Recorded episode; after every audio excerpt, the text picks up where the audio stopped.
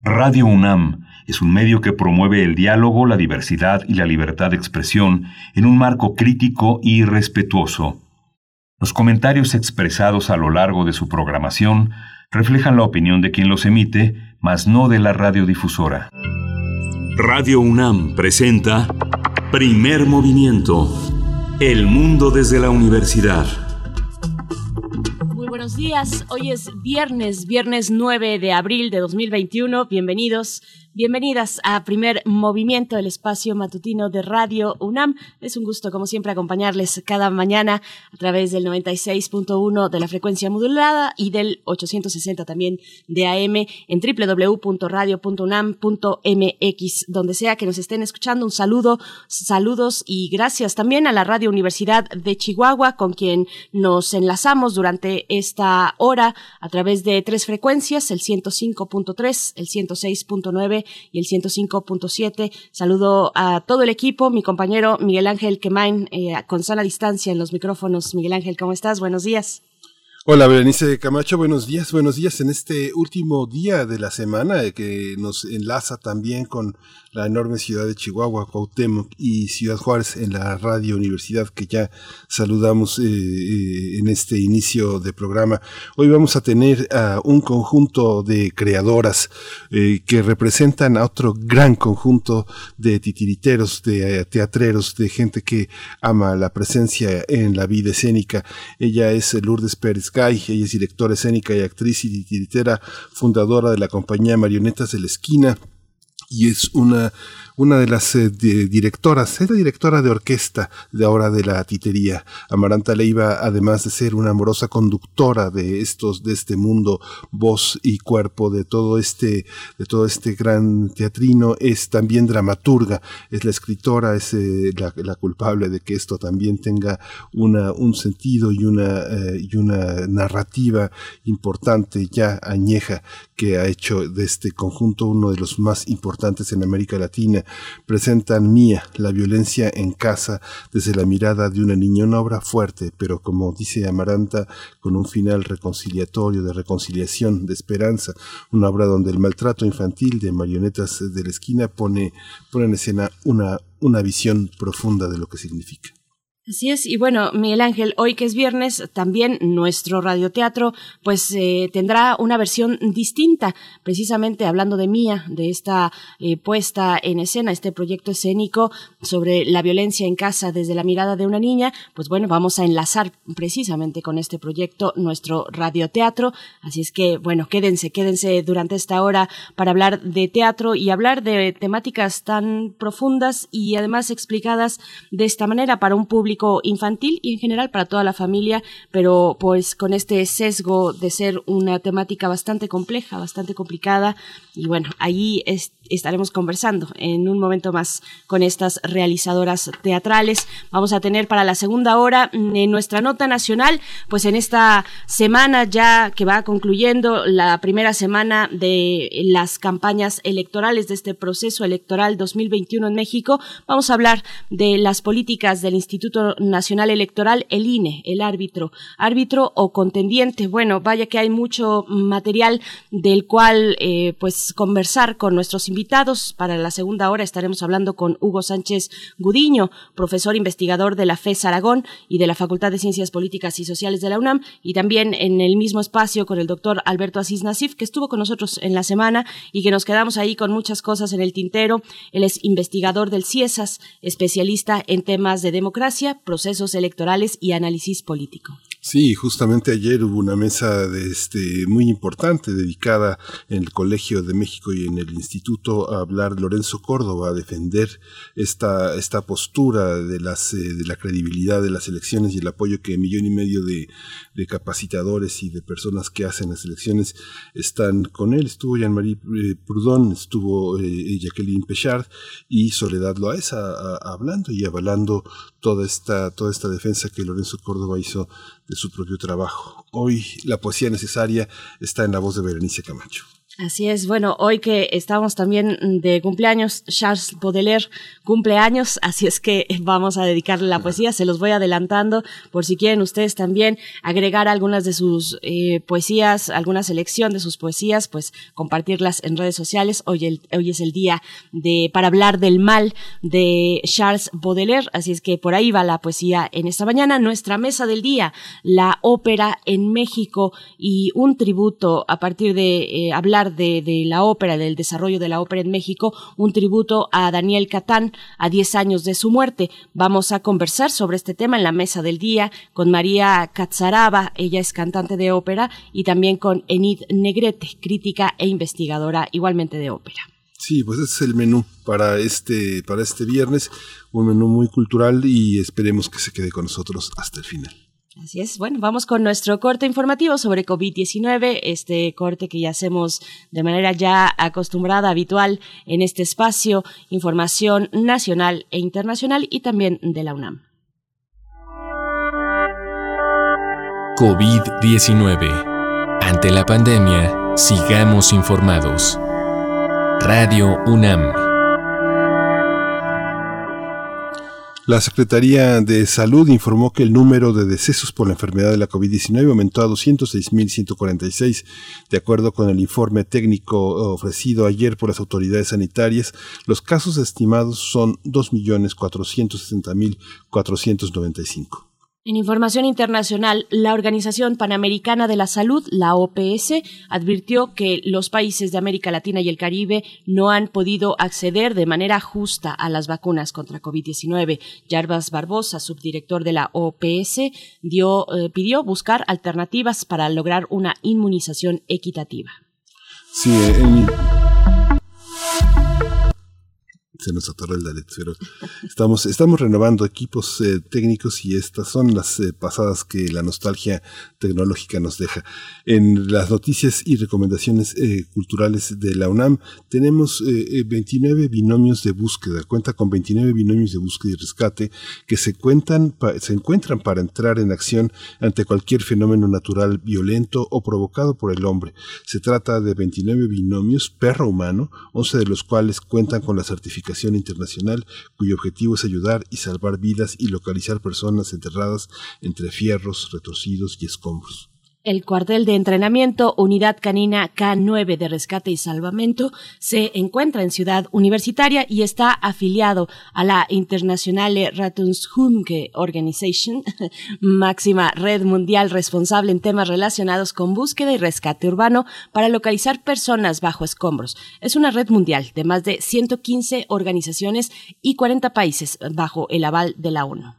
Sí, mañana sábado 10 de abril, la Orquesta Filarmónica de la UNAM, bajo la supervisión musical de Iván López Reynoso, va a presentar Danzón número 2 de Arturo Márquez como parte del ciclo sinfónico OFUNAM. La transmisión en vivo de esta presentación de la OFUNAM estará disponible mañana sábado a las 8 de la noche en las redes sociales de Música UNAM, redes como YouTube, Facebook, Twitter e Instagram. Así de sencillo pueden ustedes disfrutar ni más ni menos que del danzón número 2 de Arturo Márquez. Así es que, bueno, ahí están también las recomendaciones culturales que se van sumando además a distintas otras opciones que tenemos para este fin de semana, este fin de semana. Y bueno, vamos a ir con música, Miguel Ángel. Vamos a escuchar, eh, hoy recuerda que es viernes de complacencias, vamos a, esta complacencia es para Uzumaki Gun 2997, así son, así es su nombre de usuario. Son Seekers de TNF.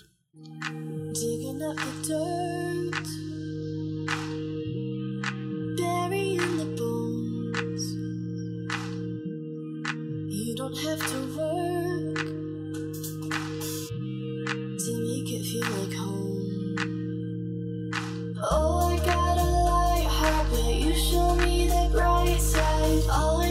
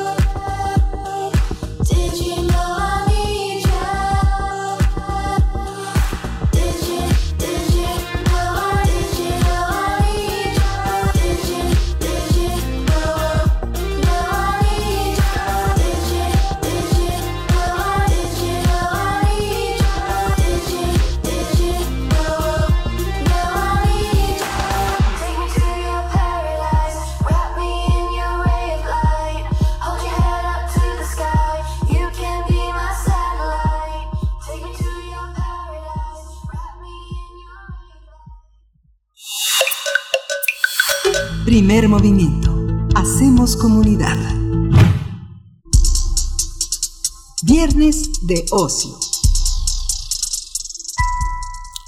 En medio de la emergencia sanitaria por COVID-19, el maltrato infantil y la violencia doméstica se han incrementado en el mundo. Esto es el resultado del confinamiento, dicen los expertos.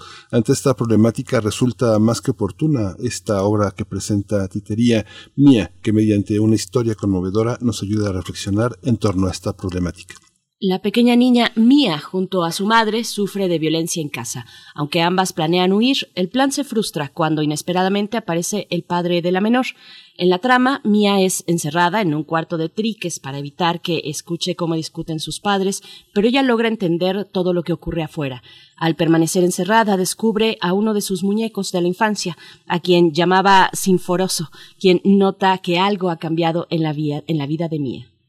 La compañía Marionetas de la Esquina presenta esta obra de teatro que está dirigida a chicos y grandes.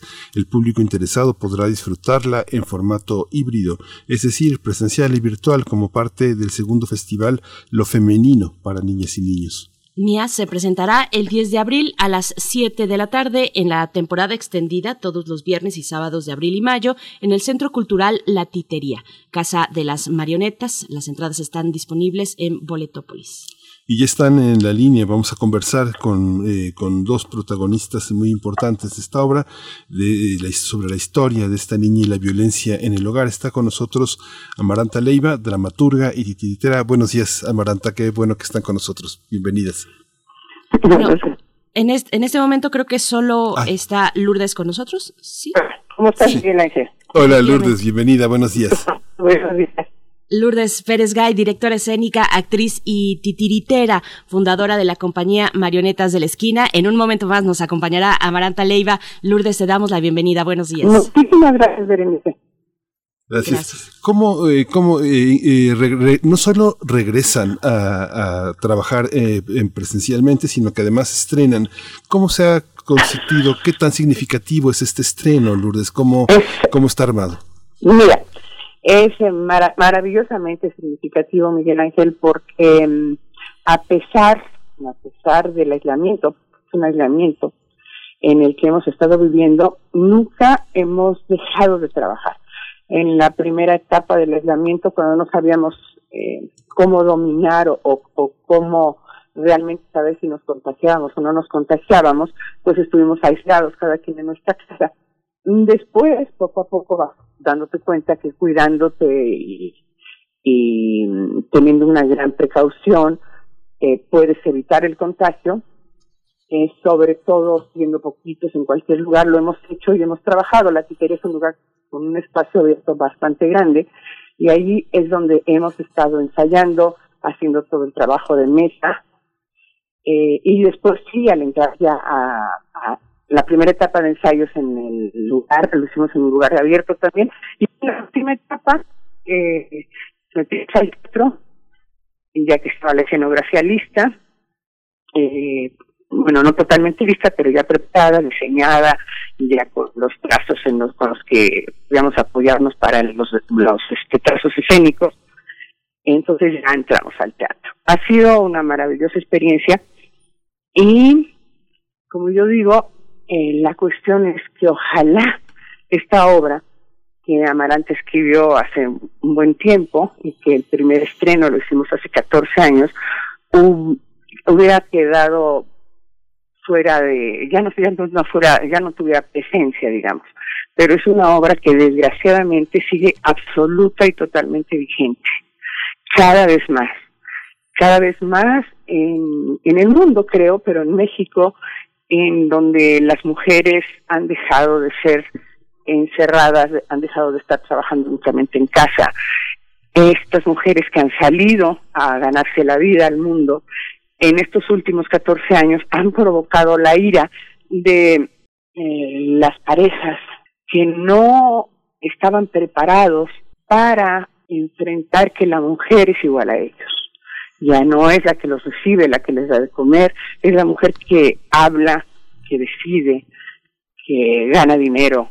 Que, entonces todo esto provoca la ira de estas, de estas parejas de mujeres. Eso es lo que sigue pasando y cada vez más, cada vez más y, espero que con las nuevas generaciones esto vaya bajando. Yo creo que está bajando. O sea, mis hijos, por ejemplo, ya no son los hijos educados por una mamá en casa.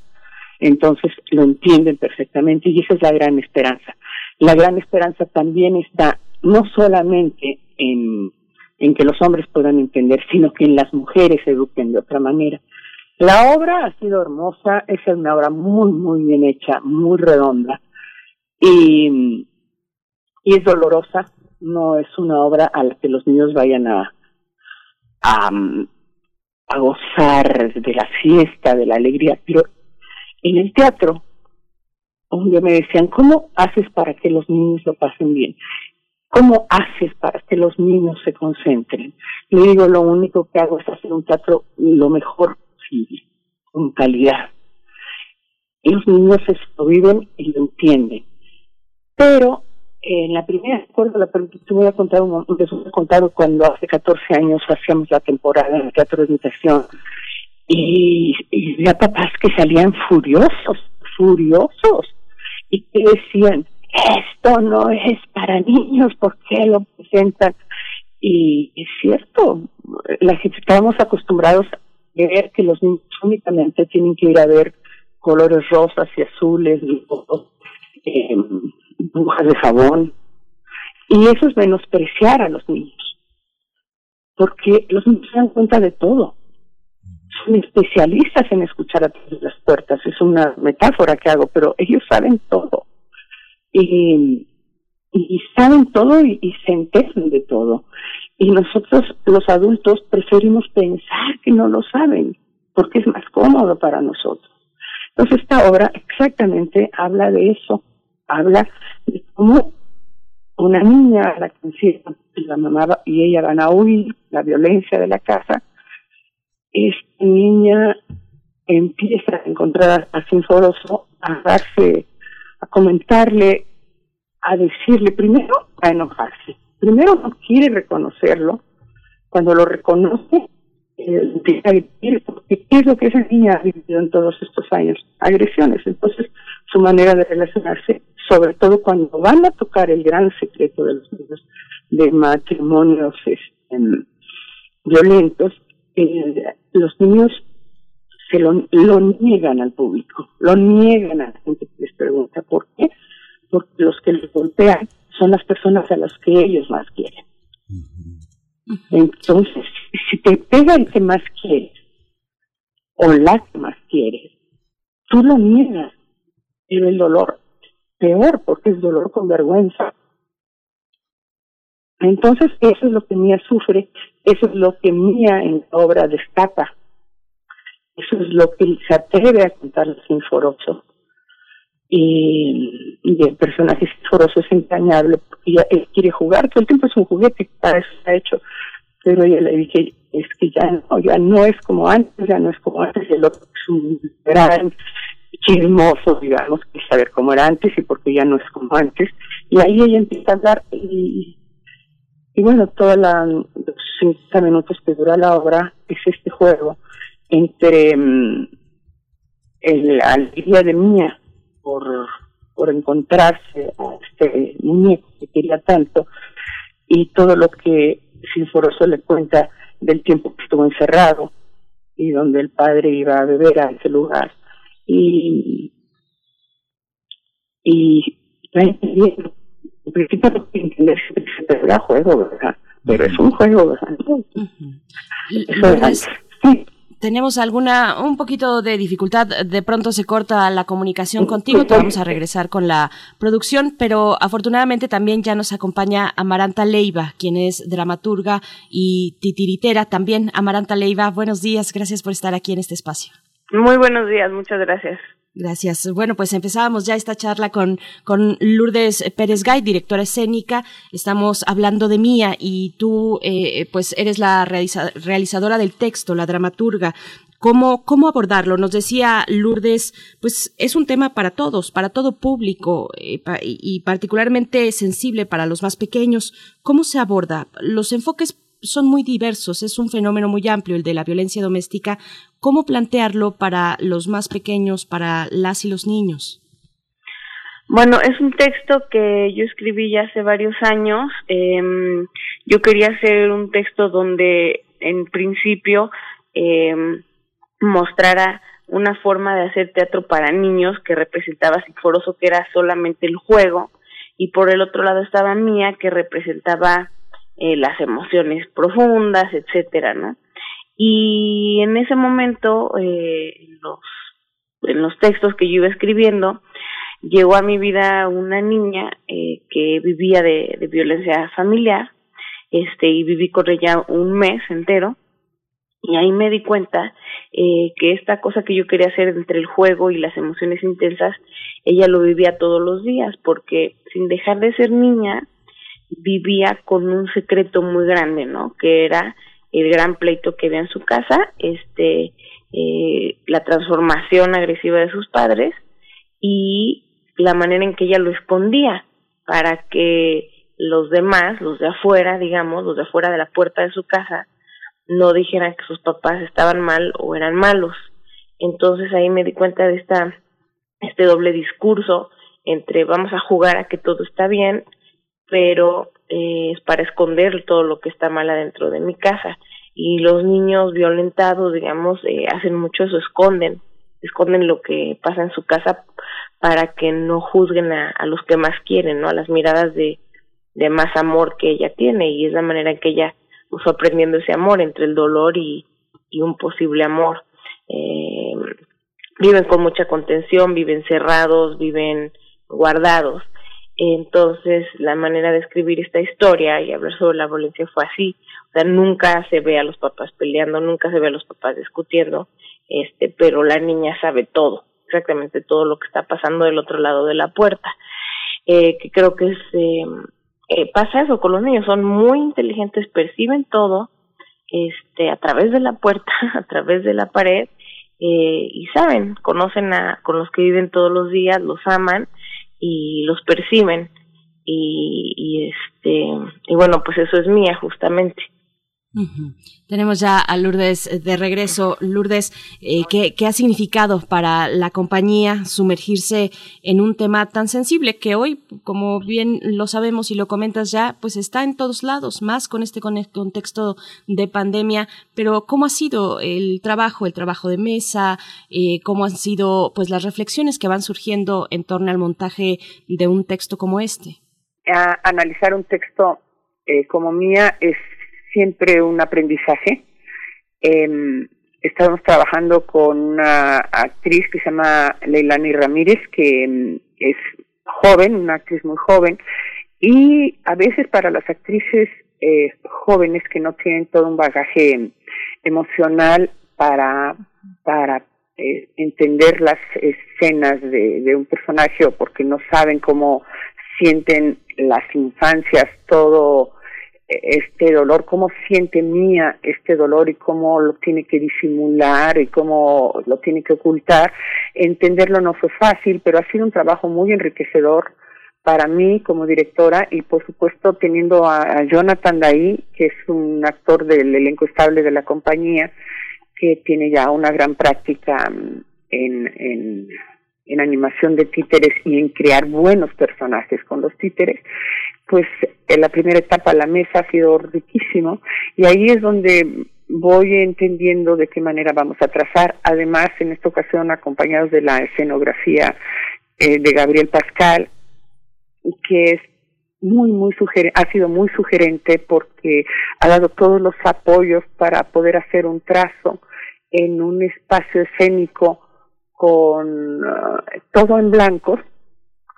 Eh, esto nos ha permitido, eh, yo creo que, que haya una movilidad escénica que hace que lleguen las emociones mucho más, espacios del dolor, espacios del juego, y todo en una escenografía muy apretadita, muy, muy apoya, apoyando lo que se necesita para los títeres, que es tratar de que el animador no siempre esté a la vista y si en algún momento está a la vista es a propósito y la relación de Mía que tiene donde esconderse, tiene todos los espacios en los que puede jugar a, enojarse o a, o a atreverse a, recuperar aquella etapa de juego con su muñeco preferido.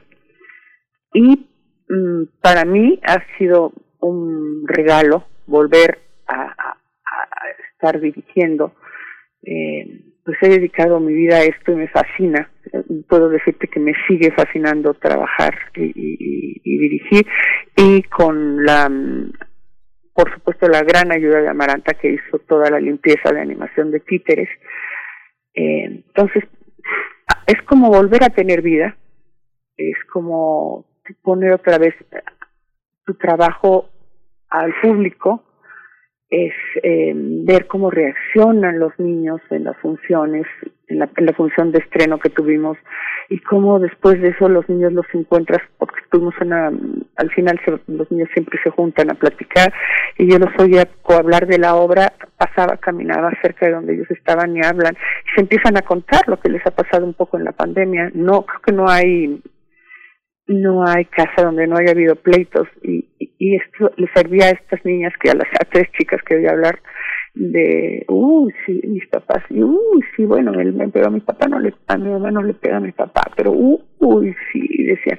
Entonces e, el bien que esto le hace a los niños a diferencia de lo que muchos padres o adultos piensen es esos niños se dan cuenta de que no están solos, de que ellos no son a los únicos a los que les pasa esto. Y esto permite que vean este dolor o esta tristeza, puedo decir una cosa horrible, de una manera más social. Está socializada esa violencia y eso hace que ellos tengan un cierto alivio y tengan con quien hablar y se acaben los silencios. Pero sí ha sido muy hermoso trabajar nuevamente estar inmersa casi dos meses en, este trabajo me ha revitalizado muchísimo y ya tengo ganas de prepararme para la siguiente dirección. me, me, imagino el trazo de Gabriel Pascal porque de alguna manera Lourdes comparten una larga, muy larga, muy larga trayectoria. Ustedes pelearon mucho por regresar por regresar a los teatros y con todo y que mucha gente tenía miedo, el, el tiempo le ha dado la razón, la razón a ustedes. Gabriel fue pues prácticamente un activista, perdón, un activista del regreso. ¿Cómo eh, nosotros en primer movimiento lo sabemos porque hicimos un equipo semejante a lo que pasa en el teatro, comprometidos en no contagiarnos, comprometidos en seguir trabajando en lo que amamos. Entonces, ¿cómo ha sido este, cómo es este compromiso al interior del teatro? ¿Cómo se logra este comprometerse y trabajar de tal manera que estando tan juntos, compartiendo tantas cosas, no este cuidarse? ¿Cómo ha sido este proceso? Exactamente igual que lo hacemos con el público o sea, ninguno de nosotros entra a la titería si no, si no nos avientan el líquido en todo el cuerpo, en las suelas de los zapatos. No podemos estar sin cubrebocas. A cada rato tenemos que irnos a lavar las manos. Tenemos un, en la mesa, en el teatro, alcohol, eh, todo lo necesario para estar. Y los actores todos ensayan con cubrebocas. Todos. Tiempo. Lo cual no es fácil porque en toda la primera etapa puso con cubrebocas y ya en los últimos momentos, este, bueno, la actriz incluso no viajaba a su casa porque vive lejos, entonces se quedaba a dormir en alguna casa de, de, nosotros y no iba y venía pues para no que no se pudiera para que no se subiera a ningún transporte público. Y después sus papás la llevaban y la traían en coche esos, padres también fueron muy solidarios con ella y con nosotros. Eh, eso, un gran, gran, gran cuidado que, que tenemos porque eh, eh, en el caso de que cualquiera de nosotros enferme, pues ¿qué pasa? No hay obra, es así de fácil. Entonces, eh, el proceso del trabajo teatral, que es absolutamente cuerpo a cuerpo, eh, personal, pues si no nos cuidamos, si no me cuido yo, o sea, no, estoy cuidando a mi compañero. y, viceversa. Entonces creo que eso está absolutamente introyectado en todos los actores y en toda la gente de teatro. Todos los de la producción, porque en, Marionetas, en, la titería tenemos un espacio, un taller de construcción, Entonces todos, Gabriel, eh, Beto que construye, Emiliano, yo, Leilani, todos, Amaranta, todos, todos, todos con tapabocas en todo momento. Amaranta, esta, este descubrimiento de, eh, de esta dualidad, esta eh, cuestión bifronte del alma infantil es fundamental. ¿Quién es? ¿Cómo, cómo, quién? Preséntanos, vamos a escuchar a Sinforoso, pero preséntanos un poquito, ¿quién es? Bueno, Sinforoso es un muñeco de peluche, de esos que eh, hay en todas las tiendas para los bebés, suaves, con muchos colores, que a veces no sabes si es eh, una jirafa o es un perrito o es una mezcla de muchos animales. Eh, las mamás nos encanta porque creemos que desde chiquitos van a estar con eh, tocando las texturas, viendo los colores, viendo las formas geométricas, ¿no?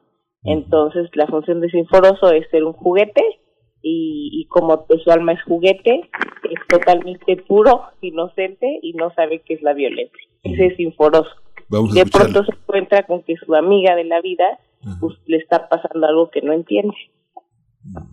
Vamos a escucharlo. Un día que no había nadie en la casa, yo estaba en tu cama. De pronto, la puerta se abrió.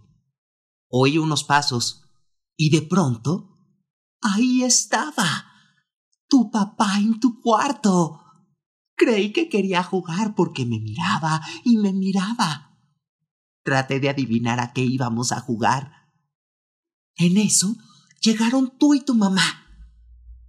Creí que era el juego de las escondidillas porque tu papá se encerró aquí mismo. Pero no. Tu papá se olvidó del juego de las escondidillas, del juego del gigante. ¿Y de mí? Aquí. Un día volvió a venir se encerró y no prendió la luz. Aproveché para hacerle señas, pero no me veía. En realidad no veía nada. Pues claro, si se moría de sed el pobre. Solo entraba y con la luz apagada, Se tomaba toda esa agua que sabe horrible. A veces, después de tomar, yo creía que por fin me había visto porque ponía los ojos como dos platos que miran, que buscan, pero ni veían ni buscaban. No podían, estaban llenos de agua.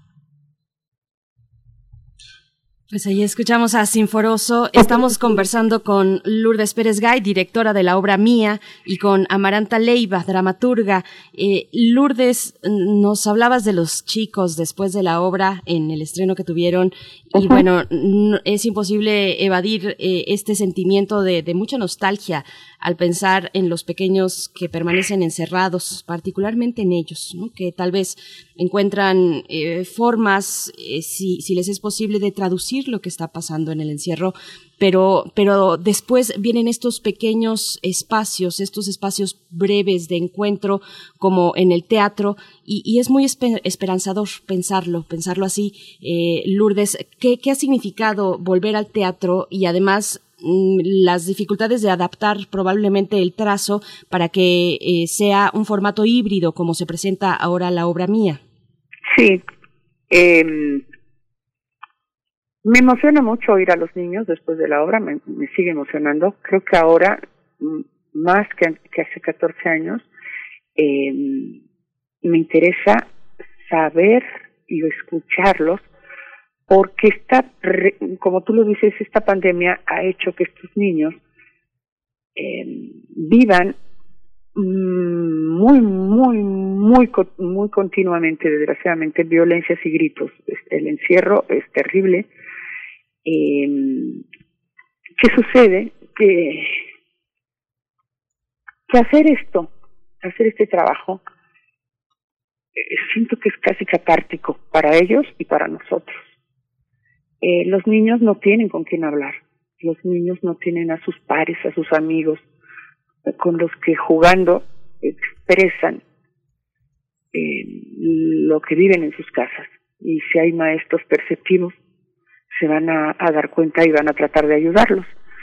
Em, entonces, el teatro, si un niño viene al teatro y los papás son capaces de abrirse a que muestren esas emociones que no que creemos ni quisiéramos que tuvieran las infancias, pero que son parte de, de ellos, nada más que en los últimos 14 años la gran diferencia es que ya hay un poco de apertura para entender que los niños se dan cuenta de todo. Entonces, eh, que vengan, que se atrevan a, que estos niños después les pregunten y que sean capaces los padres de abrir. Pero yo creo que lo más enriquecedor es que los niños hablen entre ellos de esto. Esa, esa plática de esas tres niñas me conmovió muchísimo, muchísimo. Y, me hizo sentir la importancia que tiene el teatro, la parte del arte vivo, de tener al ser humano enfrente de ti y no solamente las pantallas. Las pantallas, por supuesto, te ponen una película y te emociona, pero es una emoción solitaria y el arte, el teatro es es gregario, es, una emoción colectiva, es estar en el teatro y, sentir que los que están junto a ti se están también emocionando. Quizá no están viendo exactamente lo que tú estás viendo, porque el, el espectador de teatro escoge quizá la parte que quiere ver del escenario, pero de todas formas la emoción es colectiva y las emociones colectivas son sanadoras. Amaranta, hoy, hoy que regresas a tu texto escrito ya hace años y que hoy como nunca pues hablamos de la violencia doméstica, ¿ha cambiado para ti eh, el acercamiento a este texto? ¿Se ha modificado frente pues al ambiente social imperante que señala la violencia en casa? Pues sí, desgraciadamente sí. Este, yo trabajo mucho con niños en, el Zoom, eh, hacemos eh, muchos trabajos de escritura creativa y si noto, ¿no? Noto estos silencios, noto estas miradas profundas. Eh, y una cosa, perdón, que, que ahora estoy reflexionando, es que generalmente los niños viven en el presente, ¿no? En el juego, etcétera. Los niños violentados eh, no, no están, están en el presente y luego se van hacia adentro, ¿no? Un viaje interior a esconder, a, a están como siempre analizando todo lo que va a pasar. Y hoy, con estos niños violentados o no, está pasando que se están volviendo niños melancólicos, niños que añoran, que perdieron algo. Este, creo que el mismo encierro de un día a otro es, violencia. Pero que, que tienen los niños que han sido agredidos físicamente en su casa, eh, sin quererlo. Eh, la pandemia, estar guardados en casa es un rompimiento de la cotidianidad y, y del derecho del niño a estar afuera jugando y viviendo el presente, ¿no? Entonces, pues sí, cobra otro sentido. Y, y está actual, sigue actual desgraciadamente. Sí, esta, esta edición también, Lourdes, eh, te hicieron un homenaje en el, en, el milagro, un reconocimiento muy importante y, la, y, la, y el reconocimiento también consistió en, en pensarte como, en reconocerte como una persona innovadora, en el sentido en el que lo femenino, lo feminista, eh, las posibilidades de entender el, el duelo infantil, las relaciones entre los sexos, las jerarquías de poder, tuvieron que enfrentarse con una, una serie de negaciones que la gente tiene a lo largo de, de, su vida, porque no es fácil enfrentar sin herramientas como ha sido la vida que, pues, que vivimos eh, eh, y el teatro es una de ellas, la educación es una de ellas. ¿Cómo ha sido enfrentarte, eh, voy a decirlo, a lo mejor tal vez no lo has pensado así directamente, pero enfrentarte con un modelo educativo tan conservador, tan atrasado, tan, tan, tan fuera del fuego, del juego, cómo es enfrentar con niños que les cuesta trabajo,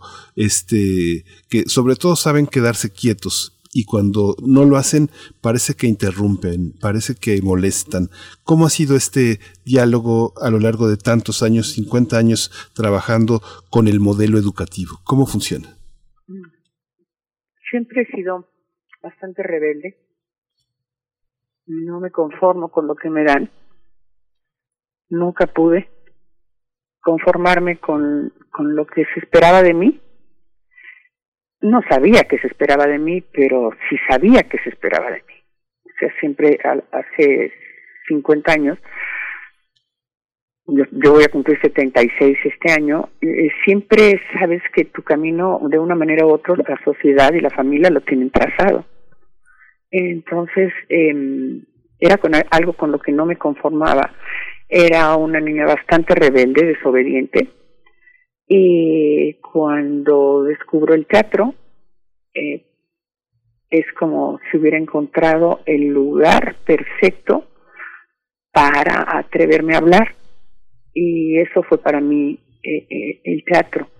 Fue el lugar en el que me pude escapar de una casa en, de un padre, mm, como hablé en el homenaje, muy simpático, muy macho, muy machista, y de una madre muy, muy inteligente, pero sumisa, que al paso del tiempo, eh, como era una gran lectora, eh, se volvió una, una sumisión muy inteligente, porque, porque ella eh, impulsaba todo lo que queríamos hacer, todo y no era tan conservadora. Entonces, en, encontrar, enfrentar esto desde chica, eh, me hace, me hizo rebelde, pues me hizo una persona que dije, no me conformo ni con esta forma de educar, no me conformo con, con esta forma de vivir, y empecé a salirme de, de mi casa, empecé a, a trabajar, y por eso esta obra es importantísima. Y, y para mí la gran escuela fueron mis hijos. Cuando tuve hijos, lo primero que me propuse es que no fuera una escuela tradicional, aunque no aprendieran inglés desde chiquitos, porque si pues, eh, aprenden inglés, ahí ese es el lugar. No, una escuela en la que fueran felices, estudiaron en una escuela freinete, en una escuela activa, que dirige una gran amiga mía en Cuernavaca, y allí estuvieron y, y, y, era una escuela en la que se analizaba, yo me acuerdo que había el crítico, propongo y, no sé qué, escribían cartas todo el tiempo, se quejaban de los maestros o mm, si algo no les gustaba, organizaron una vez una huelga de niños porque no tuvieron un recreo. O sea, hicieron, era una escuela de la que salieron niños pensantes. Y que es la, el mismo estilo en el que está una de mis nietas, también el Freinet. Y, y nunca, aquí te puedo decir, jamás acepté lo que querían de mí, nunca. Y, y sigo siendo igual. Soy una señora de 76 años y no acepto que me traten como viejita porque no me siento vieja, porque siento que todavía puedo hacer y quiero. El teatro para mí es vida eso me, me hace sentir útil, joven, este, con ganas. Y me encanta ver a algunos adultos las caras que ponen en las funciones, entre que no pueden creer que ese sea un tema para niños. ¡Qué barbaridad! ¡Qué tema más fuerte! ¡Qué tema más fuerte! Me decían el, el miércoles. Digo, sí. El tema, es, ojalá nada más fuera un tema, es lo que los niños viven. Sí. Amaranta. Y, perdón, y quiero agradecer al milagro, a todo el homenaje, porque el, el, el homenaje de los colegas, como lo dije ese día, es invaluable. Sí, claro. Amaranta, eh, quisiera que nos presentaras, vamos a escuchar, eh, vamos a poner el, eh, este trabajo que han realizado en lugar del radioteatro que solemos presentar con una producción a, partir de adaptaciones, el trabajo que hace fundamentalmente Frida Saldívar como directora de orquesta, pero quisiera un poco que presentaras lo que vamos a escuchar. Vamos a escuchar un radioteatro de casi cuatro minutos. qué es lo que vamos a oír? Vamos a ver el monólogo que de Mía, cuando ya por fin, después de, de muchas darle vueltas, eh, le confiesa sinforoso a Mía que eh, cuando desde que desapareció las cosas cambiaron para mal en su casa y pues le cuenta todo el dolor y todo cómo fueron transformando sus papás. Sí, vamos a irlo.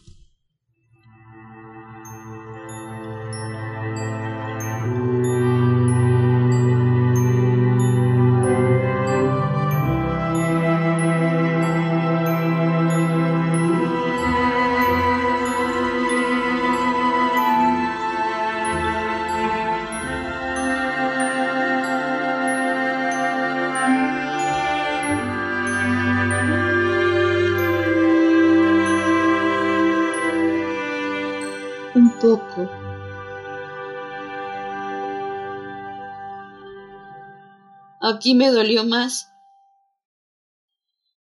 Sentí de pronto que tenía un hueco. Un hueco tan hondo como un pozo. Yo me apretaba para tapar el hueco. Pero ahí me di cuenta que no era hueco, sino más bien como... como... como una esponja. Una esponja la que apretaba y le salía agua, gotas, lágrimas. Y más apretaba para que parara, y más lloraba y más hueco se hacía.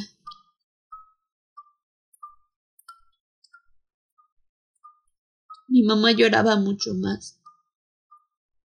Así que dejé de llorar. No podía llorar cuando iba a ir a abrazarla fuerte, fuerte.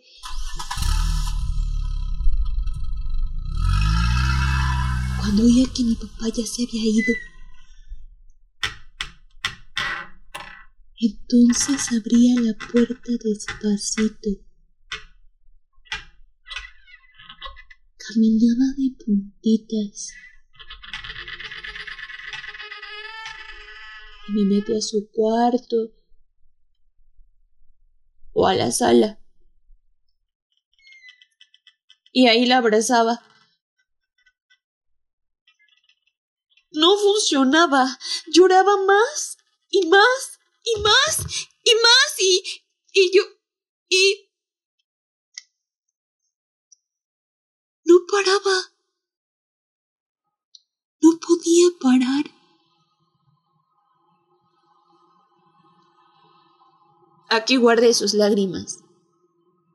Aquí escondí mi corazón. Yo dije, no lo vuelvo a usar hasta que nos vayamos de aquí. puse un traje de baño mío y de mi mamá, porque a ella le gusta mucho el mar y ahí está muy contenta. Hace mucho que no vamos al mar. Ahí vamos a ir primero. Guardé sus lentes. Los vamos a arreglar.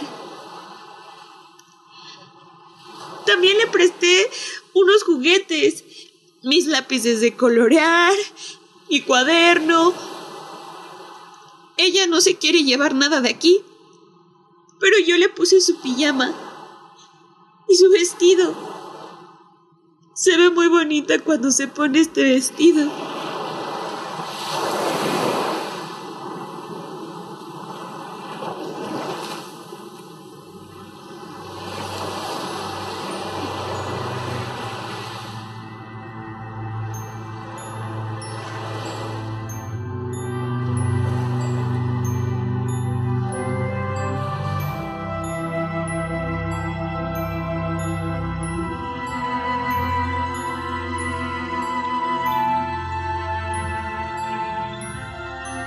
Pues es, difícil romper con esta atmósfera que, nos están compartiendo en esta mañana. Es difícil romperla. Amaranta y Lourdes, quienes, bueno, ya nos empezamos a despedir, pero bueno, hay música original, hay efectos sonoros también eh, en lo que acabamos de escuchar. Lourdes, ¿quiénes están a cargo de este trabajo? Flores, que es el, digamos, es parte de la compañía, es del elenco estable, también actúa es un gran músico y está con nosotros pues hace bastantes años, bastantes años y, siempre está en los montajes y una producción que han realizado Humberto Camacho y, Emiliano Leiva, que como les digo también tenemos una, una productora, digamos, en la misma tiquería, porque para sobrevivir tenemos que aprender a hacer de todo. Pero ya se me salieron las lágrimas de oír a mí, es lo que les quiero decir. Sí, Sí, sí, yo creo que a nosotros también, a muchos en la audiencia, eh, pues sí, es, es vida, el teatro es vida y con todo lo que eso implica. Eh, nos, nos vamos despidiendo, pero también hay una cuestión. Por último, Amaranta Leiva, Mía se presenta en el marco del, del segundo festival, Lo Femenino para Niñas y Niños. ¿Nos puedes contar, introducir un poquito brevemente a este festival? Claro, este festival empezó el año pasado desde la titería justamente para darle voz a, a los que más guardados están y, y si la infancia está escondida, las infancias, eh, las niñas más todavía, ¿no? Entonces, eh, en este en este festival mostramos, eh, presentamos espectáculos donde quienes hablan, quienes escuchan, quienes eh, van pasando todo este viaje eh, son las niñas. Y Mía eh, cierra este festival, al igual que la obra Fortuna y la Máquina de Lluvias, que estarán este fin de semana ni hasta hoy a las 7 de la noche y justo los viernes en la citería son viernes de Zoom, entonces hoy se puede ver la obra por Zoom y por presencial y mañana sábado presencial también. Entonces todavía queda este fin de semana para ver estos dos espectáculos. Para la compra de boletos, perdón, brevemente, Boletópolis, ahí nos Boletópolis, sí. Muy bien. Sí. Pues, pues muchísimas gracias por estar eh, con nosotros, Amaranta Leiva, dramaturga y titiritera y Lourdes Pérez Gay, eh, directora escénica, actriz, titiritera, fundadora de la compañía Marionetas de la Esquina. Muchas gracias. Solo recordarle al público que, bueno, la titería.mx es un espacio donde va a encontrar talleres, ahora que Amaranta decía de la presencia en Zoom, eh, acercar a los niños a escribir, a experimentar, también es otra parte, es otra parte del teatro. ¿no? Muchas gracias a las dos. Gracias, muchísimas gracias.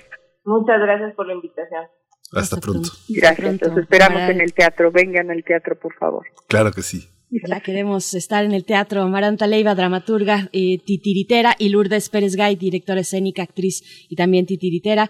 Bueno, pues nos vamos ya a despedir de esta primera hora de la radio en eh, Chihuahua, de la radio universitaria de Chihuahua. Nos dice por acá Alfonso de Albarcos brevemente, dice, magníficas reflexiones. El teatro es arte excepcional. El compromiso establecido entre los actores y su público crea ocasionalmente situaciones de catarsis. Ahí están estos comentarios. Miguel Ángel, nos vamos a al corte. Nos vamos al corte y regresamos en un momento. Síguenos en redes sociales. Encuéntranos en Facebook como Primer Movimiento y en Twitter como arroba PMovimiento. Hagamos comunidad.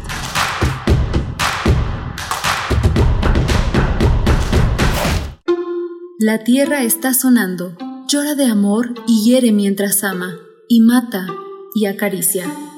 En honor al 98 aniversario del nacimiento de la poeta Dolores Castro, Radio UNAM celebrará con la retransmisión de cuatro episodios de la serie Retrato Hablado, en que la periodista Elvira García platicó con la escritora. Del 12 al 15 de abril a las 11 horas, por el 96.1 de FM y por el 860 de AM. Radio UNAM. Experiencia sonora. La cuarta transformación se siente en todo México, en cada hogar, en cada sonrisa, en la semilla que toca nuestra tierra, en la mirada de los más sabios. La transformación se siente en nuestra historia y en el futuro construyéndose con más oportunidades. Se siente en cada calle, en cada sueño alcanzado y en el combate a la corrupción. La cuarta transformación se vive y se puede ver. Morena. Vota por las diputadas y diputados federales de Morena. La pandemia no fue culpa de Morena. No haber reaccionado de forma rápida e inteligente sí lo es. El PAN propone un seguro universal que te proteja de cualquier enfermedad con atención médica y medicinas gratuitas. Exigimos vacunas para todos los mexicanos sin chantaje político. Con el plan Prevenir, crearemos el mayor sistema de medicina preventiva, registrando y monitoreando pacientes con enfermedades crónicas. Cambiemos. México nos necesita a todos, sanos y fuertes. Vota PAN. Cuando las y los mexiquenses nos unimos, logramos grandes cambios. Unidos en familia, resolvemos problemas porque sabemos que unidos somos invencibles. Hoy en el PRD somos una nueva generación de perredistas y estamos más vivos y unidos que nunca. Por ti y por tu familia, seguiremos luchando, seguiremos venciendo obstáculos y siempre seguiremos contigo. PRD, Estado de México. Este programa de radio está mutilado. Le faltan partes. Solo al contacto con tu oído y dentro de tu cabeza, el programa se completa. Las partes que faltan empiezan a vibrar y toman forma, como los picores fantasmas de un miembro amputado. Una mujer va desapareciendo mientras deja un testimonio de ausencia. Radiodrama del archivo de la Bienal Internacional de Radio. Sábado 10 de abril a las 20 horas. Radio UNAM. Experiencia sonora. ¿Sabes en quién te conviertes cuando recoges la INE que tramitaste? En una ciudadana o ciudadano que puede decidir quién va a gobernar. En protagonista principal de las elecciones más grandes de la historia. En alguien que toma su cubrebocas y con valor sale a ejercer su libertad. Pero si no recoges tu INE antes del 10 de abril, no podrás votar. No lo dejes para el último. El 6 de junio, el voto sale y vale. Contamos todas, contamos todos. INE. Soy Salomón Chertorivsky, como tú sé que antes estábamos mal, pero hoy estamos peor. Lo bueno es que aquí en la Ciudad de México hay un movimiento bien chilango, un movimiento que respeta y comparte las luchas de las mujeres y que sabe que el amor tiene muchas formas. Un movimiento que no criminaliza, legaliza y que te quiere libre para tomar las calles cuando sea necesario. La Ciudad de México sí tiene una buena opción. El movimiento chilango ya está aquí. Salomón Chertorivsky, candidato a diputado federal, Distrito 10, Movimiento Ciudadano. Habla Alejandro Moreno, presidente nacional del PRI. La pésima gestión de Morena nos afecta a todos. Que dé un paso adelante quien conoció a alguien que murió por COVID-19. Que dé un paso atrás quien conozca a alguien que no le alcance el dinero para nada. Que dé un paso adelante quien conozca a alguien que vive con miedo por la inseguridad. Todos enfrentamos los mismos problemas demos un paso adelante por México. Vota PRI. Candidatos a diputados federales postulados por el PRI. Queremos escucharte. Llámanos al 55 36 43 39 y al 55 36 89 89. Primer movimiento. Hacemos comunidad. Buenos días, estamos ya de regreso a la segunda hora de primer movimiento y con ello le damos la bienvenida a la radio Nicolaita como todos los días de 8 a 9 de la mañana en esa gran ciudad que es Morelia, en ese gran estado que es el estado de Michoacán. Estamos aquí en eh, primer movimiento, Frida Saldívar en la dirección de orquesta, en la producción ejecutiva, Violeta Berber en la asistencia de producción, Andrés Ramírez está en los controles técnicos esta mañana y Berenice Camacho del otro lado del micrófono. Querida Berenice, buenos días. Buenos días, buenos días Miguel Ángel Quemain, qué gusto también saludar a la radio Nicolaita, llegar a Morelia a través del 104.3, saludos por allá y saludos a todos los que siguen en la sintonía de Radio UNAM. Estamos, bueno, venimos de una hora hablando de teatro, hablando de teatro, hablando de teatro infantil con temas muy, muy complejos, eh, la violencia en casa, desde la mirada de una pequeña niña llamada Mía. Escuchamos esta vez, eh, en lugar del radioteatro, pues tuvimos este monólogo de Mía que se podrá eh, pues eh, ver en la presentación de esta de esta obra. Así es que bueno ese fue digamos una una forma distinta de acercarnos al radioteatro. Y bueno también la invitación seguimos hablando de radiodramas en Radio UNAM porque los sábados son precisamente dedicados a esta forma de hacer radio y esta hibridación entre la dramaturgia el radio el sonido la actuación de la voz. Vamos a tener y a continuar en Radio UNAM con nuestros sábados de radiodramas, una selección del acervo de la Bienal Internacional de Radio. Todos los sábados del mes de abril a las 8 de la noche ustedes podrán sintonizar y disfrutar de esta selección. Para el caso de este próximo sábado, el día de mañana, 10 de abril, podremos disfrutar de testimonio de ausencia eh, un radioteatro, un radiodrama de 2004. Eh, es una narración que se desarrolla, pues, a saltos. Una mujer joven pierde el trabajo, se corta el pelo, extravía sus papeles de identidad, se va desprendiendo de todo lo superfluo.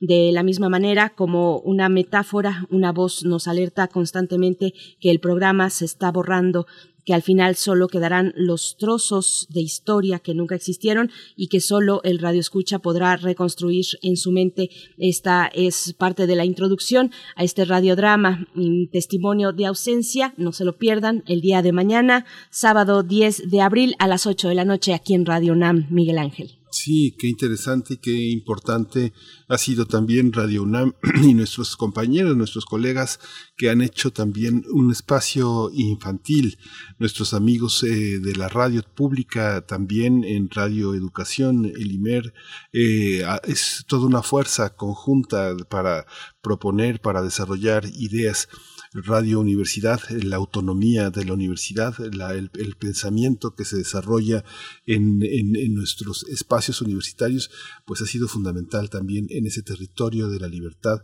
que hace un momento Lourdes Pérez Gaya afirmaba. Estar en la universidad es verdaderamente una, una enorme protección espiritual para poder expresar lo que se tiene que hacer y lo que se tiene que decir. Sin embargo, afuera, pues las cosas son distintas, las cosas obedecen a otro tipo de eh, otro tipo de expresiones hay que pelear muy duro allá afuera para que las ideas se prosperen y para que las ideas tengan lugar pero lo infantil el teatro y la radio pues yo creo que es una ecuación verdaderamente eh, benéfica por supuesto. Bueno, pues si no alcanzaron a escuchar esta conversación, mm, pueden eh, escucharla y disfrutarla una vez más en nuestro sitio de podcast, radiopodcast.unam.mx y antes de irnos con nuestra nota nacional para pasar al panorama político electoral de nuestro país, el INE, el árbitro, árbitro contendiente es la pregunta de esta nota que estará eh, pues eh, dirigida y bueno con las reflexiones de Hugo Sánchez Gudiño, profesor investigador de la FES Aragón y de la Facultad de Ciencias Políticas y Sociales de la UNAM, también con el doctor Alberto Asís Nasif, investigador del CIESAS. Antes de eso, les invitamos a escuchar recomendaciones literarias desde el Fondo de Cultura Económica con nuestra compañera, nuestra colega periodista y escritora Verónica Ortiz para escuchar estas recomendaciones. Elías Canetti, La conciencia de las palabras, es lo que nos tiene en la selección de recomendaciones en esta mañana. Verónica Ortiz, a quien le mandamos un saludo, se va recuperando de alguna intervención, de algunas cuestiones adversas y complicadas en la salud y nos da mucho gusto, querida Verónica, que ya estés mejorando. Te mandamos todo nuestro cariño. Así es que vamos con esta cápsula. ¿Qué tal? Un saludo muy afectuoso para todos los las que siguen primer movimiento y el equipo que lo hace posible. Elías Canetti, Premio Nobel de Literatura 1981, sigue vigente. Si repasamos sus ensayos entre 1962 y 1974. La conciencia de las palabras. En su sexta reimpresión, dentro de la colección popular del Fondo de Cultura Económica, nos invita a reflexionar sobre la pasión del conocimiento. Ahí están Kafka, Tolstoy, Karl Kraus, Hitler, Brosch y Bruchner. Son algunos de los nombres significativos que el escritor búlgaro convoca en esta obra. La juxtaposición de temas en apariencia diversos es precisamente lo que le da sentido a un esfuerzo espiritual por entender nuestro mundo, nuestro tiempo, afirma Canetti. La conciencia de las palabras propone, con elegancia literaria, la reacción de temas como el poder, la complejidad del lenguaje y la responsabilidad de quien se dice escritor o escritora. Tema en el que Canetti profundiza. Originalidad, universalidad y sobre todo, enfatiza el autor, el escritor, el intelectual, debe estar en contra de su época y añade, en contra de toda su época, no de esto y aquello, contra la imagen general y unívoca que de ella tiene, contra su olor específico, contra su rostro, contra sus leyes. Elías Canetti fue un pensador universal atento a los problemas de su época. Su obra es, en gran parte, una lúcida reflexión sobre los trágicos acontecimientos del siglo XX.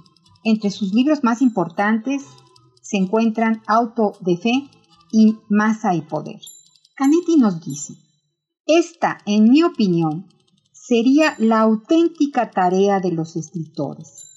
Gracias a un don que antes era universal y ahora está condenado a atrofiarse, y creo que, y estas son mis palabras, creo que lo vemos en la cantidad de libros que se editan y que la verdad no tienen contenido alguno. Pero Canetti nos dice, ellos, los escritores, las escritoras, deberán conservar con todos sus recursos, mantener abiertos los anales de comunicación entre los hombres, deberían poder metamorfosearse en cualquier ser, incluso el más ínfimo, el más ingenuo e impotente. Elías Canetti, La conciencia de las palabras en el Fondo de Cultura Económica. Es una lectura impostergable. Quédate en casa leyendo. Más libros, más libres. Hasta la próxima. Primer movimiento. Hacemos comunidad. Nota Nacional.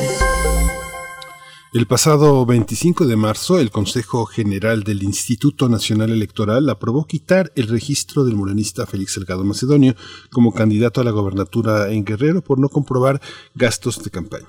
El INE también canceló el registro de otros 48 morenistas como candidatos a diversos cargos de elección popular a nivel local y federal por incurrir en la misma falla.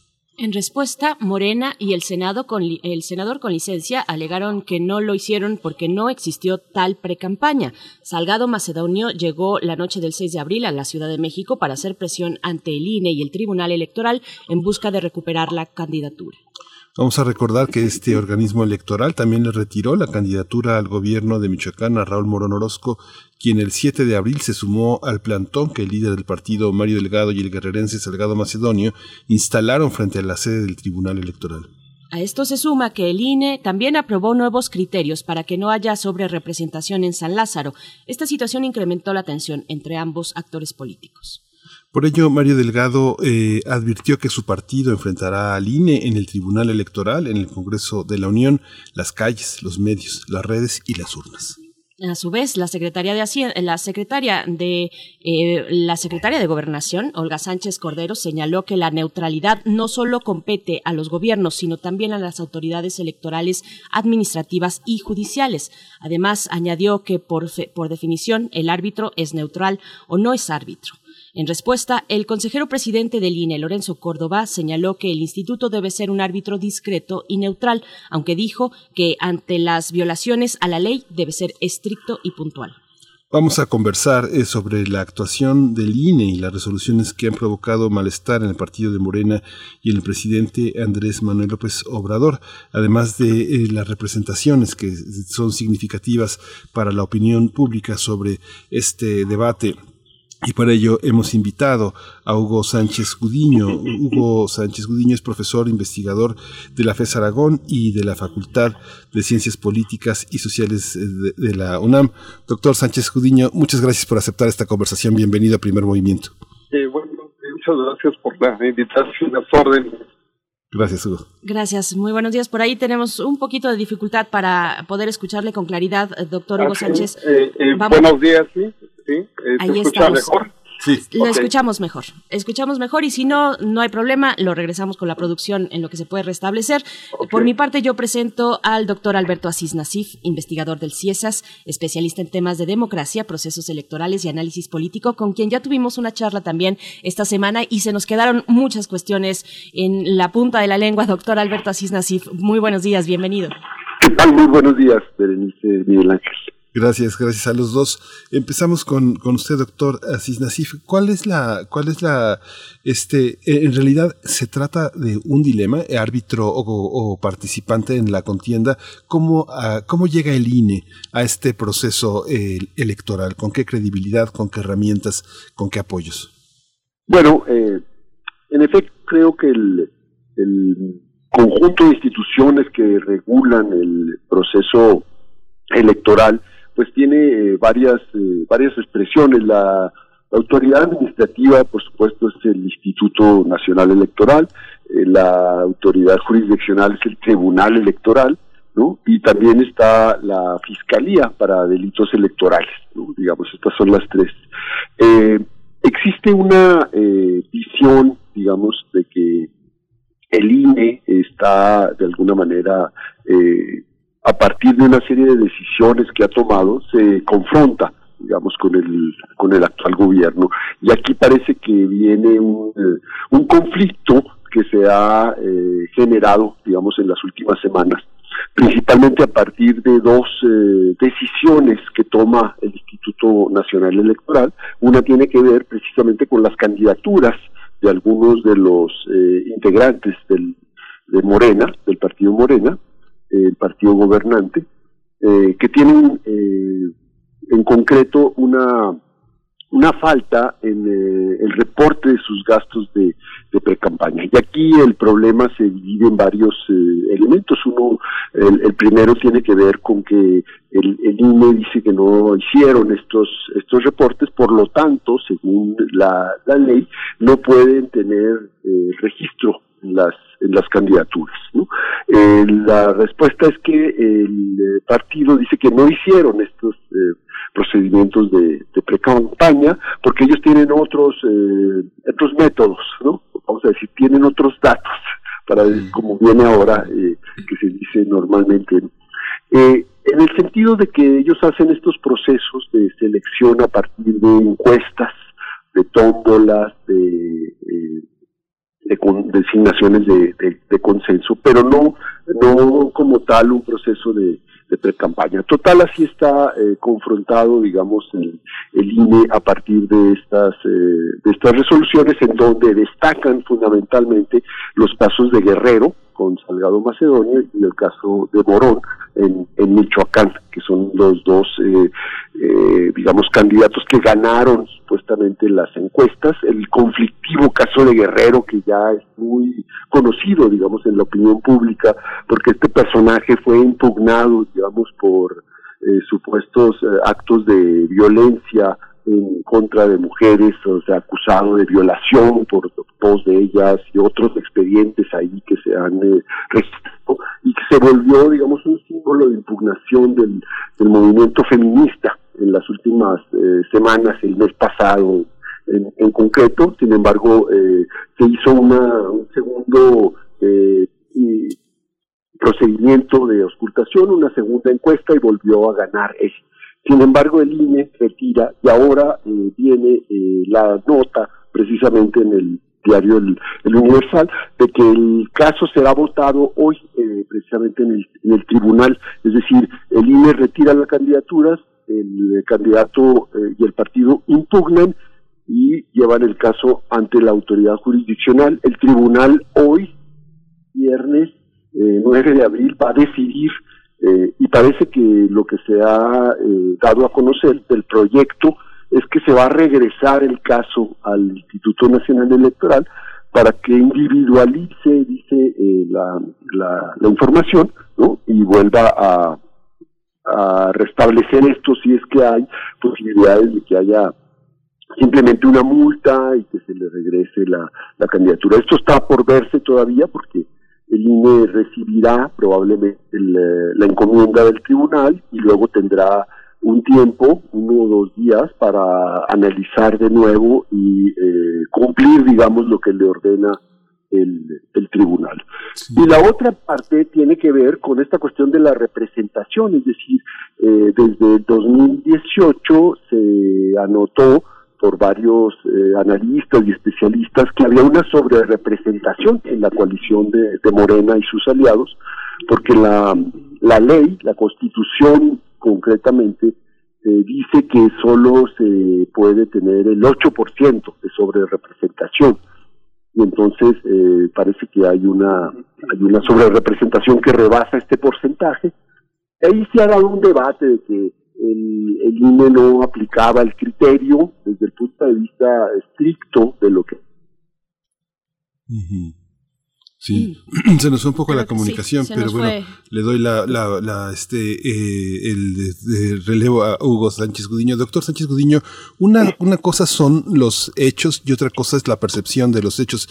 ¿Cómo, cómo observa este, e, estas ecuaciones políticas que se dan en los medios? ¿Quién es el INE en los medios? Quién es el presidente detractor y cómo se observa dentro del mundo de, la de, los opinólogos este proceso, eh, doctor Sánchez. Eh, bueno, hay una lectura en los medios que eh, nos lleva a sintetizar en dos en, dos, dos tendencias, en dos direcciones. La primera lectura, eh, digamos, mediático-política que se da de esta disputa de, del presidente de su partido con el árbitro electoral es que hay una eh, acción, digamos, de eh, parcial del árbitro electoral por afectar directamente al partido gobernante y por afectar a la 4T. Digamos, es una parte de la, la interpretación de la, de la lectura mediática que se hace, pero sobre todo el propósito, de acuerdo con esta interpretación, es eh, el propósito último es desplazar a Morena como mayoría en la Cámara de Diputados justamente en el 2021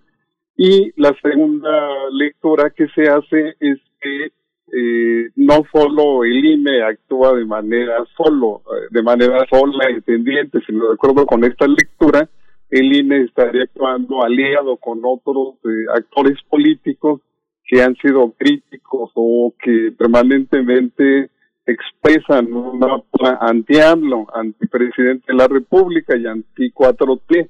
Entonces, de acuerdo con esta segunda lectura, este bloque eh, en el cual estaría, el cual figuraría el INE, eh, pretenderían en el futuro, en, eh, en el año 2022, retirar de la presidencia de la República López Obrador mediante el la famosa revocación de mandato.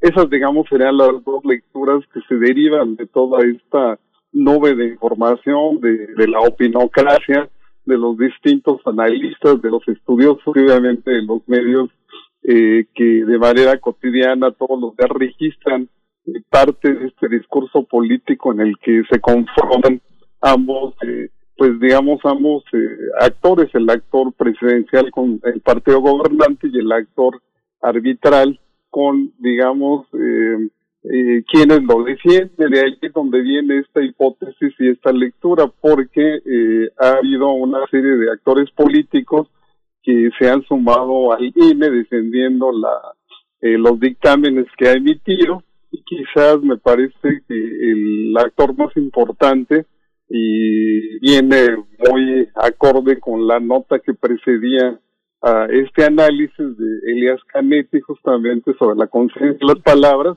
el actor más importante son precisamente los intelectuales, los artistas, eh, los escritores que firmaron este famoso desplegado eh, en el que, bueno, 2.387 personalidades de este mundo la cultura exigen un respeto a las leyes, aunque allí es un poco contradictorio porque, bueno, generalmente este sector es de los sectores más rebeldes, más críticos de esta normatividad jurídica, sin embargo, eh, este grupo de intelectuales, de escritores, de pensadores, pues eh, eh, se alinean defendiendo la legalidad de los dictámenes del INE y bueno, demandan y solicitan respeto a la organización. A raíz de eso, obviamente hay una lectura pues muy politizada del bando contrario, sobre todo eh, esta lectura que se hace eh, pone como foco de crítica principal, bueno, al presidente del INE, Lorenzo Córdoba, ya uno de, de los eh, titulares del propio, que es Ciro Murayama, y de ahí se viene toda una crítica durísima de, la presidencia de la República.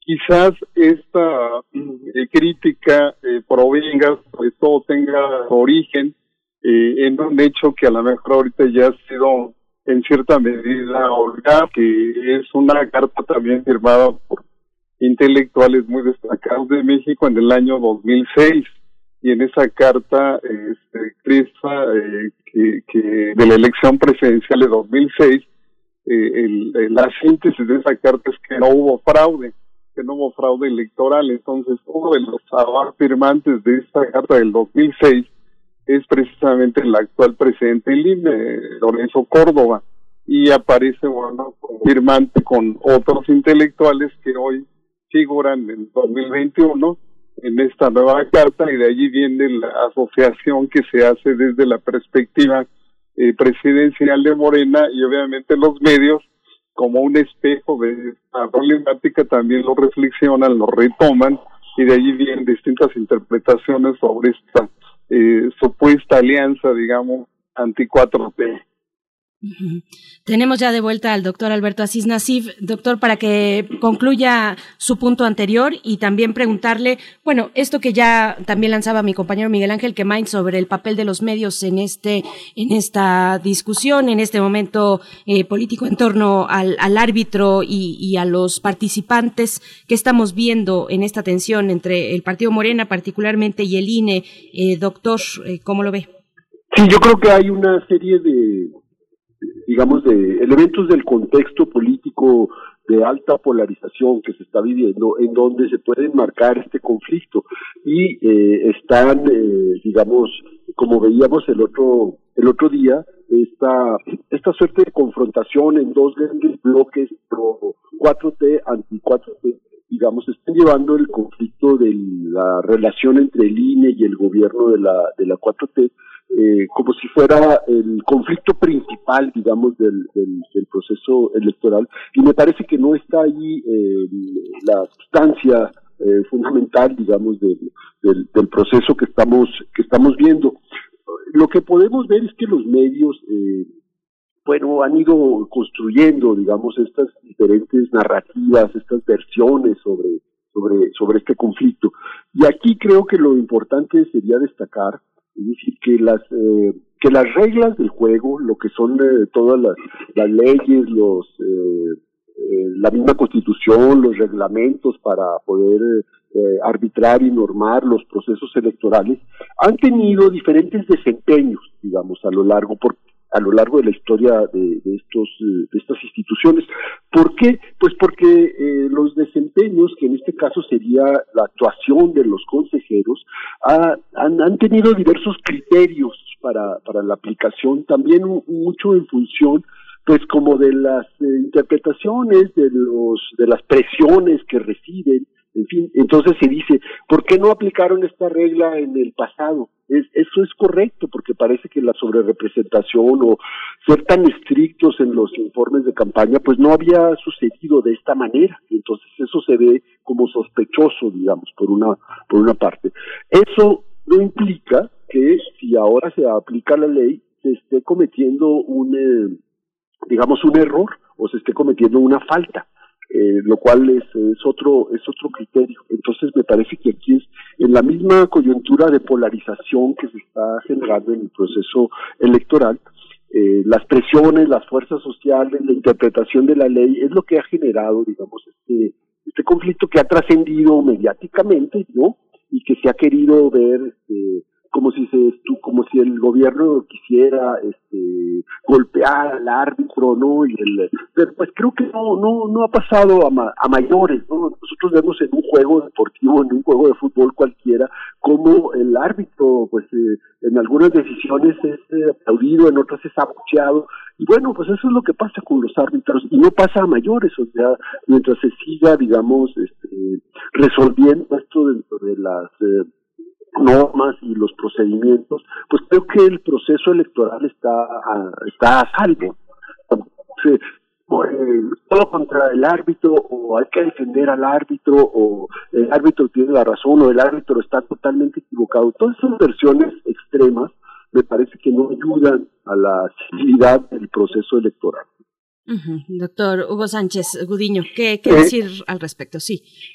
Sí, definitivamente sí hay esta sospecha eh, de la aplicación de la ley porque una parte importante de estos eh, eh, detonantes del conflicto que ahorita tenemos de esta, de esta polarización, una parte de esos criterios, en efecto, en el pasado fueron aplicados algunos con discrecionalidad o de plano no fueron aplicados, como se puede observar en el caso de las obras de representación y demás. Entonces ahí se genera ese sospechosismo probablemente justificado de quienes cuestionan al INE.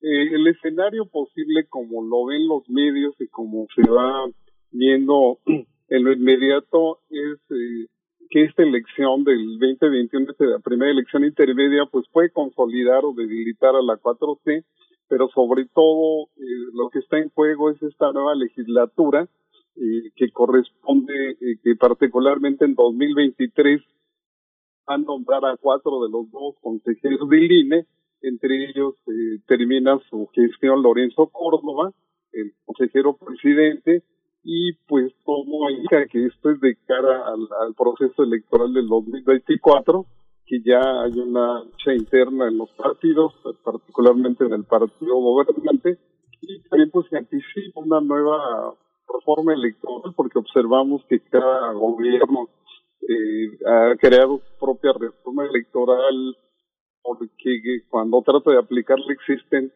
choca con la autoridad y con el árbitro y choca con una serie de criterios.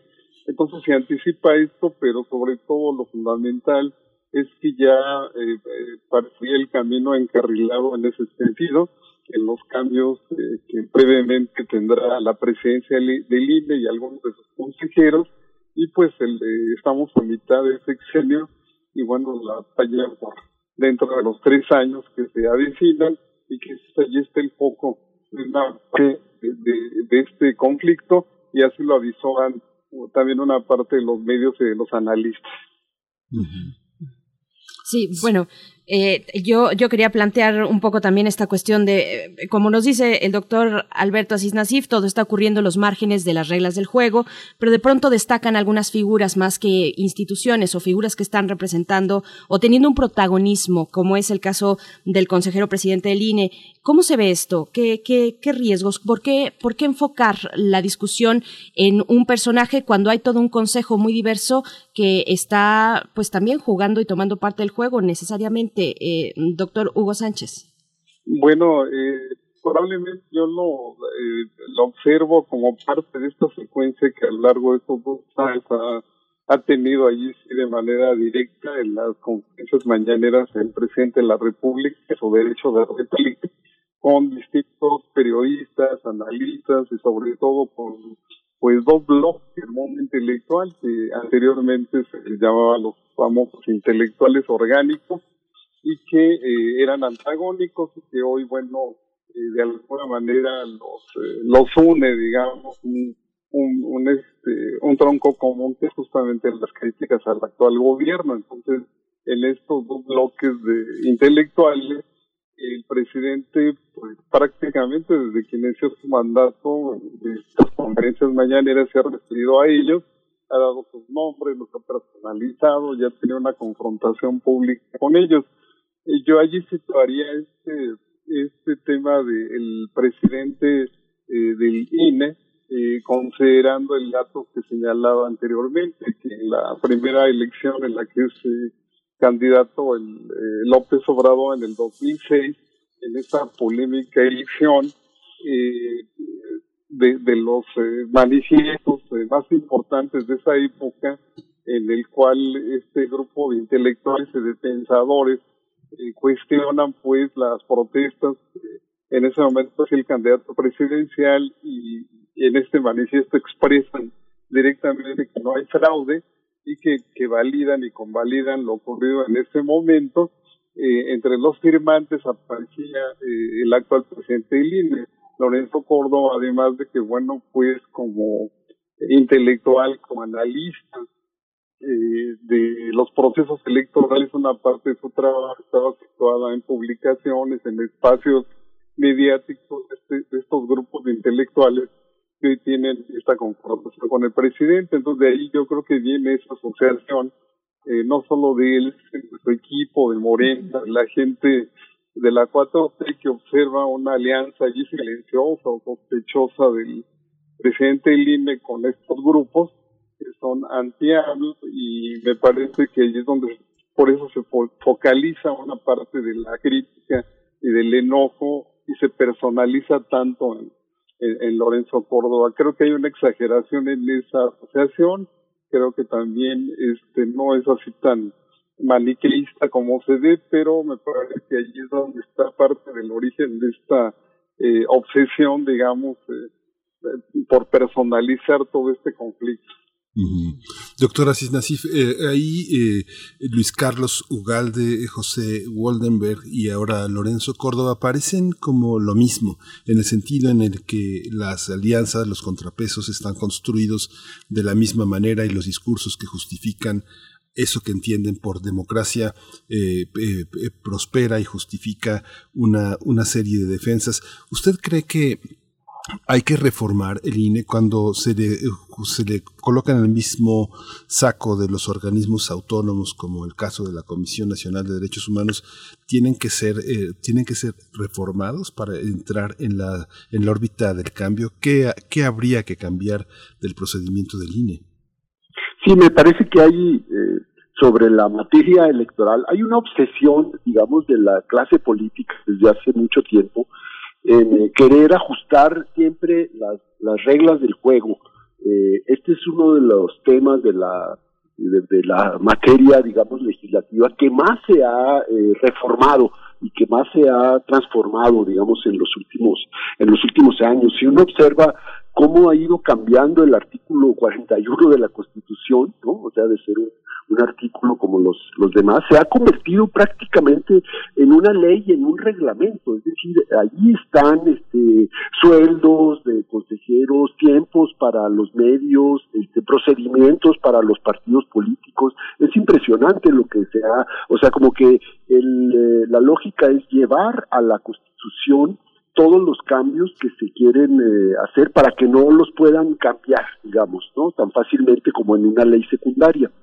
Y en ese sentido, me parece que hay como dos elementos que han impulsado este proceso. Por una parte, una desconfianza permanente, digamos, en el, en el órgano, en, el, en la institución electoral, en los procedimientos por parte de la, de la clase política. Y por el otro, pues un conjunto de intereses siempre como para llevar agua a su molino, cada uno de los diferentes actores, de los partidos políticos que participan en estos, en estos elementos. Y la materia fundamental, digamos, del, del, del conflicto se podría decir que tiene que ver con la autonomía de, de, esta institución que desde 1996 ah, logró, digamos, eh, autonomizarse del, del gobierno en turno y luego eh, se presentaron dos problemas que creo que tienen que ver en parte con esta, bueno, uno de ellos ya no, que es la cuestión mediática, como antes se pagaba eh, todo el presupuesto, eh, el 70% del presupuesto de los partidos iba a pagar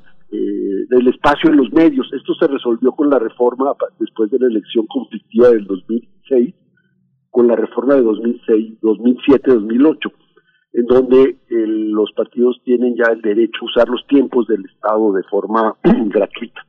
Y la otra cuestión que no ha quedado del todo clara es la fiscalización de los recursos, es decir, siempre ha sido un tema permanente, digamos, de, debate y de, y de conflicto, no se había tenido la cuestión de la representación. Entonces, esto es ahora los dos eh, elementos, la fiscalización de los recursos de, de precampañas y campañas y la representación de las cláusulas de representación, de cómo se traducen estos votos en los escaños en el, en el Congreso. Este, este procedimiento creo que es lo que está un poco aquí en, en, en, debate. Entonces el argumento es, ¿por qué antes no aplicaron y ahora me lo aplican a mí? Ese es un poco el reclamo de la eh, del gobierno y de la del partido Morena de la 4T y reaccionan de forma pues como muy violenta muy fuerte como decir entonces hay que cambiar al árbitro y entonces hay que cerrar este INE y, tener otro INE ciudad es decir eh, siempre se va como a, la misma conclusión no o sea no podemos tener eh, digamos una una institución es decir que que se acepten los procedimientos, ¿no? O sea, cuando le beneficia a uno, se acepta. Cuando va en contra de los intereses de alguno de los actores fundamentales, entonces se cuestiona.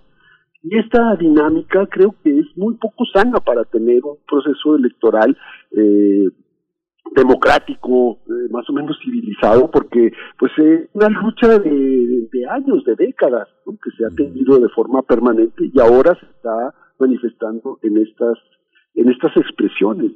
Sí, sí, tal vez refundar la nación no significa rehacerlo todo. Hay una rehacerlo todo, sí. Y, insisto en la otra cuestión, el otro, el otro actor fundamental aquí es el tribunal. Y a diferencia del INE, el tribunal es un organismo mucho más opaco, más oscuro. sus resoluciones, incluso sus reuniones son eh, en muchos eh, en muchas eh, ocasiones privadas, o sea, no, no tienen la, la luz pública que se da en, el INE. El INE tiene a los partidos sentados ahí en la mesa del Consejo General, en las comisiones, etcétera, ¿no? Ahí están los mismos actores viendo, vigilando, etcétera, permanentemente. En el tribunal no, en el tribunal ellos hacen, deshacen, eh, toman sus decisiones, eh, al margen de un eh, sistema de transparencia, digamos, que pudiera ser más más eh, evidente, digamos, en, el INE, y entonces no están tanto en la opinión pública, en la eh, vigilancia ciudadana, en la vigilancia mediática. Creo que esto es un error que debería, eh, deberíamos estar muy pendientes de lo que, de cómo decide el tribunal, de cómo genera sus sentencias, de cómo las ejecuta, en fin, porque también aquí hay un eh, una tensión permanente entre los dos organismos, ¿no? entre el tribunal y el INE. El INE decía una cosa y el tribunal lo echa para abajo en muchos casos importantes, digamos. ¿no? Ellos suelen decir el 90% de las resoluciones son de consenso, de acuerdo, etcétera, pero no, ahí hay una tensión muy fuerte que obedece también a los contextos de exigencia y presiones sociales de los mismos actores políticos. ¿no? Fíjese, Hugo, Hugo Sánchez Gudiño, eh, Fernando del Paso decía que, que sí, que él vendía muchos libros, pero no sabía en realidad cuántos se leían. Cuando uno ve en estos eh, videos que circularon prácticamente ayer, con los 16 años de que se cumplió esta, esta, esta trampa que le tendieron a López Obrador para desaforarlo y mostraba una serie de videos en la cámara y luego en el zócalo, eh, así como, como señala del paso, no toda la gente que está en estos actos eh, masivos eh, está con él o está ahí. A veces hay personas que acompañan a otros manifestantes.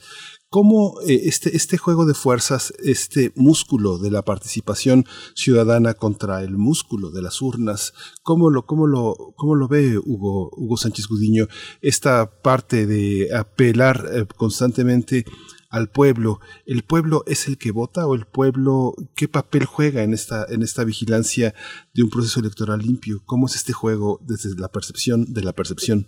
Sí, bueno, hay, hay, una cultura política de la ciudadanía que, bueno, eh, se ha evaluado, se evalúa de manera cotidiana por organismos nacionales, internacionales, pero también se evalúa cada en estos periodos electorales es una cultura política muy digamos frágil a veces muy endeble que, que gravita en torno a veces al carisma a veces a, al imán a la popularidad a ciertos rasgos pues llamémosle a veces muy mediáticos muy teatrales muy dramáticos de los políticos de los candidatos de los líderes que por momentos a veces eh, se convierten en, productos publicitarios o en productos eh, de marketing y a veces el ciudadano común y corriente gira alrededor de estos eh, personajes por esos rasgos, ¿no? Por rasgos que obviamente no tienen nada que ver con la cultura, no tienen que ver nada con la inteligencia, con las ideas,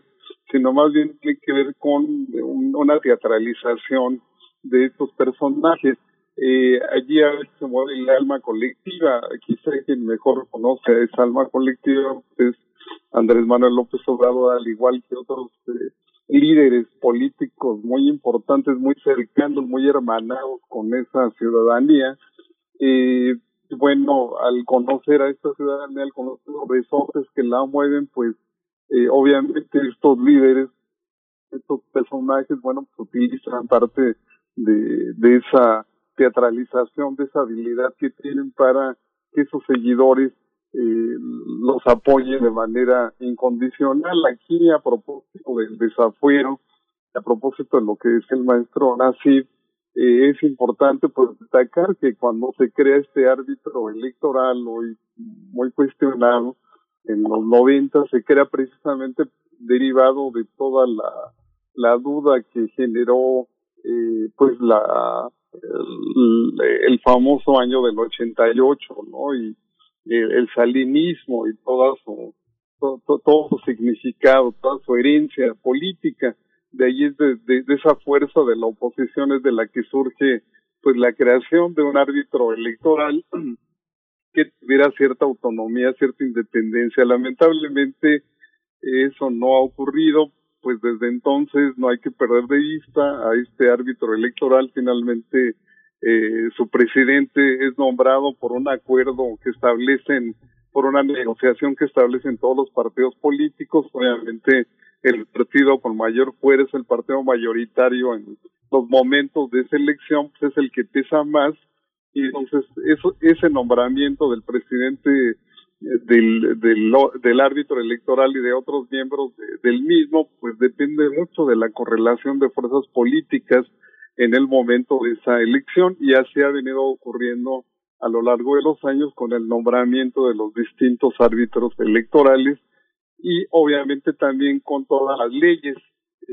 que se han ido construyendo y que se han ido creando, el jaloneo para dichas leyes no ha sido un jaloneo fácil, es el partido mayoritario en el poder en este momento pues trata de que esas leyes lo favorezcan y no favorezcan a los otros. Entonces ahí tenemos la parte normativa, jurídica, legal y la parte, digamos, ciudadana, que efectivamente, como dice Del Paso, pues es una parte ciudadana con un cierto analfabetismo político y ambas eh, ambas instancias caminan en dos carriles distintos la parte eh, legal en, un camino poco transparente como indica el maestro Nasif el tribunal que es el que finalmente dictamina o va a dictaminar esta tarde sobre esta polémica que tenemos eh, hay una opacidad en sus dictámenes en su accionar etcétera una opacidad que no beneficia para nada este tipo de conflictos.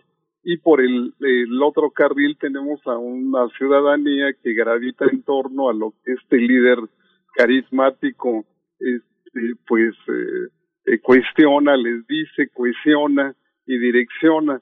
Entonces, evidentemente, para que en el futuro eh, los órganos electorales sean más sólidos, más serios, más equitativos, también se requiere de una mejor cultura política, no solo de los que legislan, que serían nuestros legisladores, sino también de nuestros propios ciudadanos, pero pues es un gran desafío que de manera permanente se ha planteado y que bueno, pues es complicado una cultura política más rica, más crítica, más sólida en la comunidad.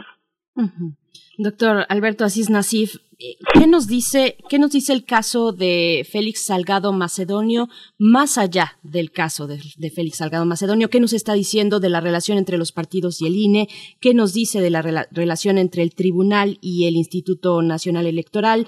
Eh, ayer ya lo han comentado ustedes, pero lo repetimos, ayer por la noche el Tribunal publicó el proyecto, lo hizo público por el interés público mismo que tiene este caso, hizo público este proyecto que incluye el caso de Salgado Macedonio y otros también que no han sido tan populares o tan efervescentes en la opinión pública. Eh, dice, requiere ajustes y lo regresa al INE y luego, eh, pues bueno, estamos precisamente en esta espera. Pero, ¿qué nos dice este caso? ¿Qué está reflejando de la campaña y del proceso político electoral que estamos viendo, doctora Asís? Sí, se ha vuelto emblemático de alguna manera por toda la parte que tuvo antes de la impugnación del movimiento feminista y eh, de todo lo que ha cobrado como vigencia en ese.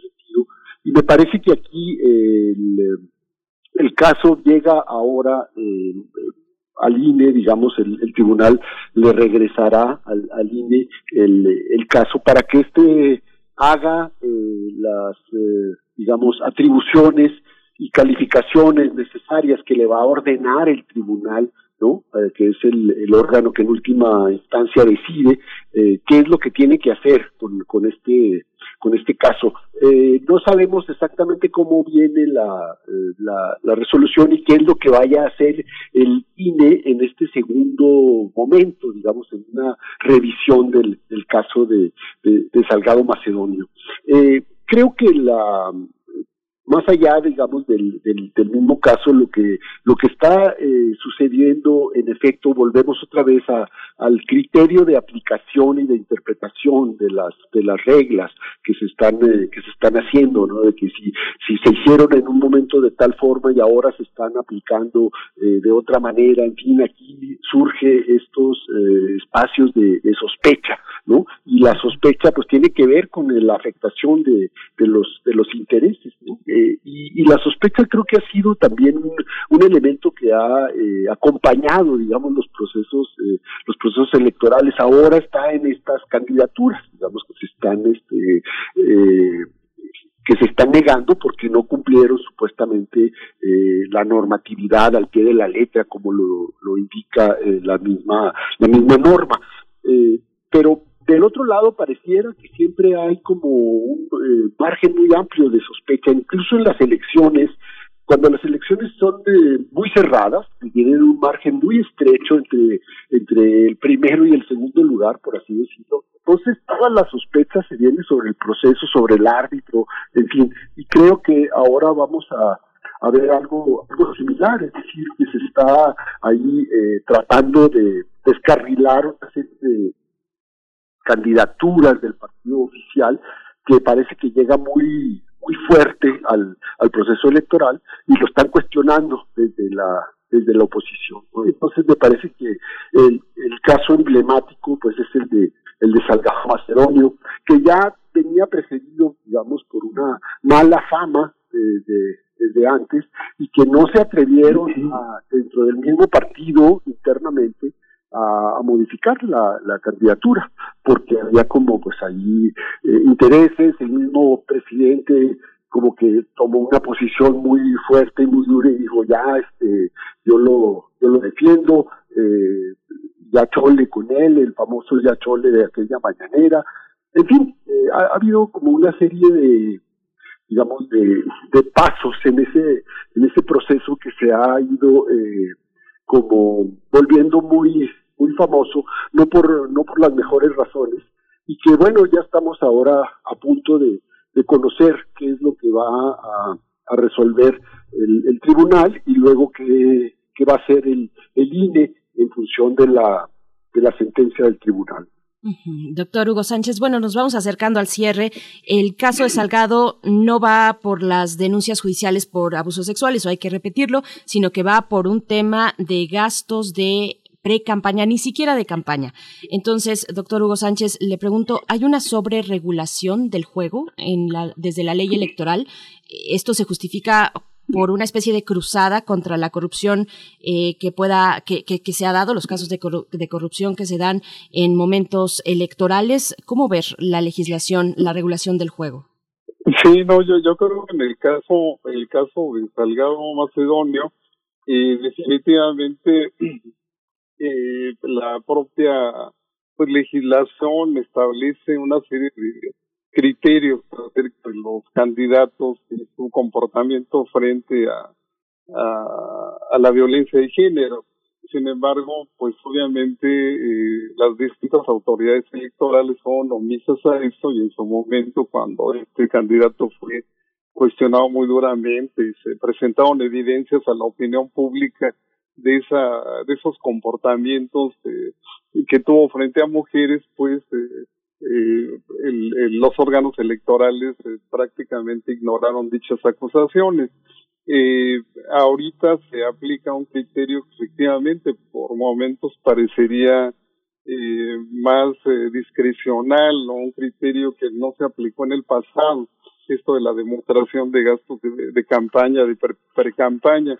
Probablemente ahí es donde se genera toda esta duda, toda esta sospecha, toda esta eh, interpretación de que hay un propósito de perjudicar eh, a la 4T, de perjudicar eh, a sus candidatos, sobre todo a los que, de acuerdo con sus encuestas internas eh, son los que arrasarían en la elección porque no hay que perder de vista que la elección eh, interna, las encuestas de Guerrero pues eh, demuestran o al menos evidencian que este candidato y Morena pues tiene casi casi la victoria asegurada de una manera contundente. Entonces de allí viene toda esta esta sospecha. Tal vez como el caso es eh, muy mediático a raíz de el tema de la violencia contra las mujeres, probablemente ahí se genera la, la suspicacia de que quizás el INE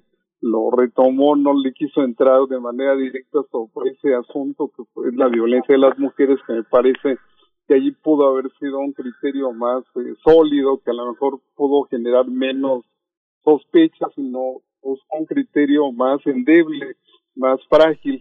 En ese sentido, si revisamos a la lista de los otros candidatos de todos los partidos del propio Morena, pues quizás haya otros casos también muy parecidos o, que generen eh, una polémica en cuanto a sus nombramientos, en cuanto al cumplimiento de la legislación misma, pero bueno, el, el, caso concreto pues es eh, un caso que ha trascendido eh, por pues este fenómeno que ya tiene eh, que particularmente el año pasado alcanzó eh, una movilización de mujeres muy importantes al grado de convocar a un paro nacional que tuvo cierto éxito, aunque después se vino lo de la pandemia el año pasado. Entonces, en ese contexto se inscribe la, el impacto que tienen los medios esta candidatura y este personaje, más allá de su historia política de vida, que bueno, que es una historia polémica, ahorita en particular. En este caso tiene que ver mucho con este entorno que hemos vivido prácticamente de movilizaciones, de protestas y sobre todo de reclamos de sectores eh, muy importantes de las mujeres eh, desde el año pasado, pues aquí en México. Sí, doctor eh, Asís Nasif, ya, estamos al, al, final, pero quería hacer una pregunta, aunque sea breve la respuesta, pero ¿cómo, ¿cómo considera la robustez del, del, del, INE, de este proceso electoral, frente a los institutos en los estados y la posibilidad de tener una radiografía de las, de las presiones que tiene el crimen organizado en la elección de sus propios candidatos y colocarlos a modo en este, en este proceso? ¿Es el INE capaz de, de hacer el registro de ese proceso o desde dónde se tiene que hacer?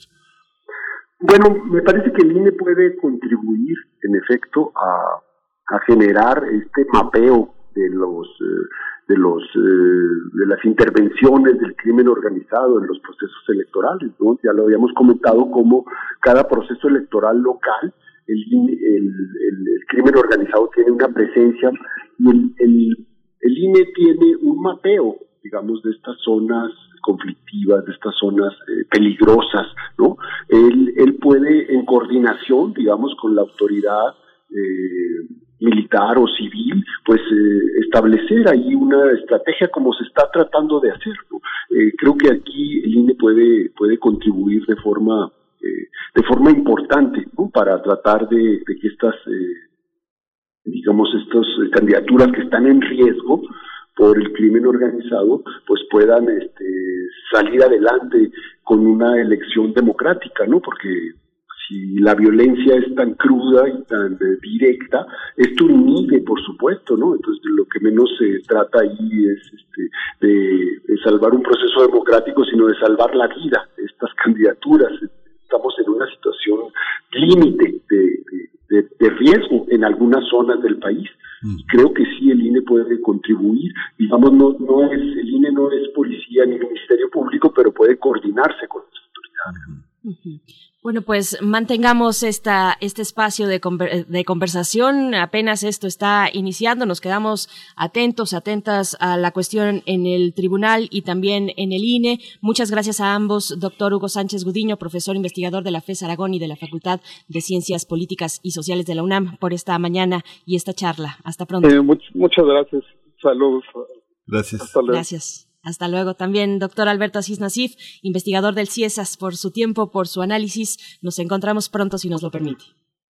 Claro que sí. Hasta luego. Hasta luego. Muchas gracias, doctor. Hasta luego. Nos vamos de la segunda hora, nos despedimos de la radio Nicolaita y vamos directo al corte. Volvemos en este viernes 9 de abril.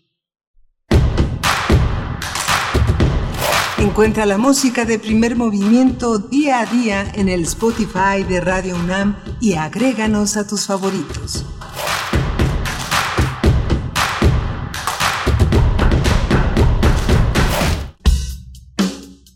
Queremos escucharte. Queremos escucharte. Queremos ¿Cuál ha sido tu experiencia en la pandemia? Llama al buzón de voz de Radio UNAM y responde estas preguntas. ¿Qué has aprendido y por qué? 55 56 23 32 81 Tu testimonio será compartido con nuestros radioescuchas.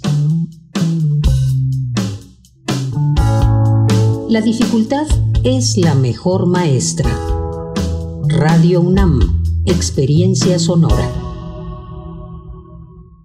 El sol sale para todos. Con propuestas para reactivar la economía. Porque urge invertir en hacer a México competitivo para generar desarrollo. En el PRD proponemos que se les den apoyos a los que perdieron su empleo hasta que lo recuperen. Promoviendo que le compremos a las empresas locales. Trabajamos para reformar el sistema de pensiones para que haya sueldos justos y se revise la edad de retiro. Eso es lo que nos urge a los mexicanos y con la participación de todas y todos podemos hacerlo. El sol sale para todos. PRD. En Morena seguimos haciendo historia y estamos listos para seguir luchando por un país más justo e igualitario. Nos mueve la fuerza, el entusiasmo y las causas de la gente para demostrar de nuevo que el pueblo es el que manda y juntos consolidar la cuarta transformación. Este movimiento le pertenece a millones de corazones unidos en un mismo sentimiento, el compromiso de transformar a México. Juntos vamos a defender la esperanza.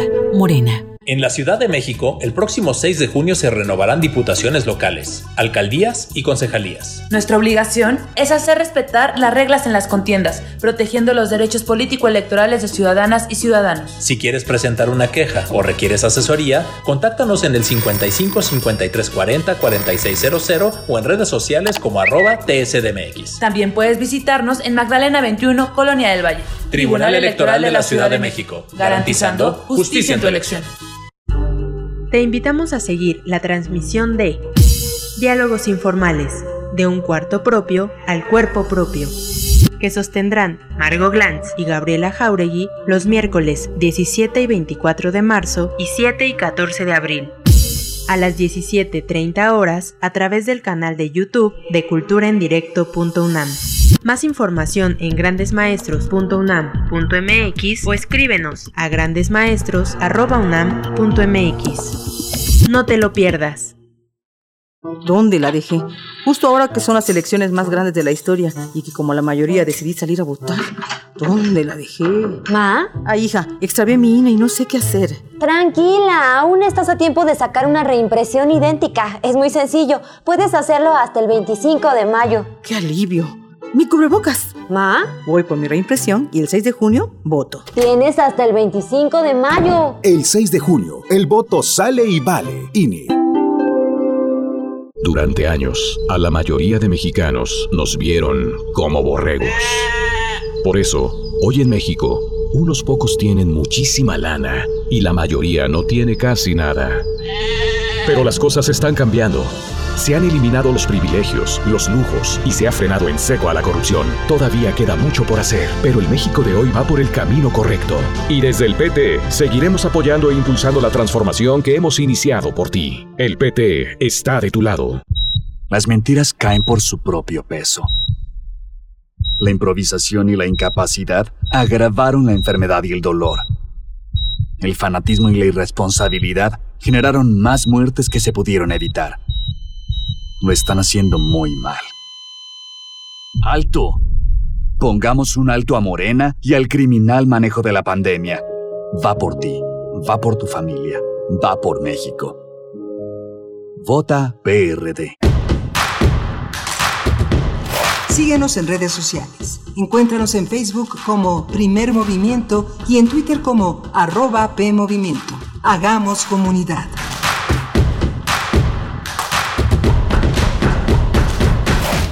Muy buenos días, les seguimos acompañando en este viernes, viernes 9 de abril de 2021. Pues sí, ya llegamos a este a esta semana, hacia el cierre de la semana, pues una semana después de vacaciones y con y estrenando también el, el nuevo, bueno, el horario de verano, también arrancando las campañas electorales en este país.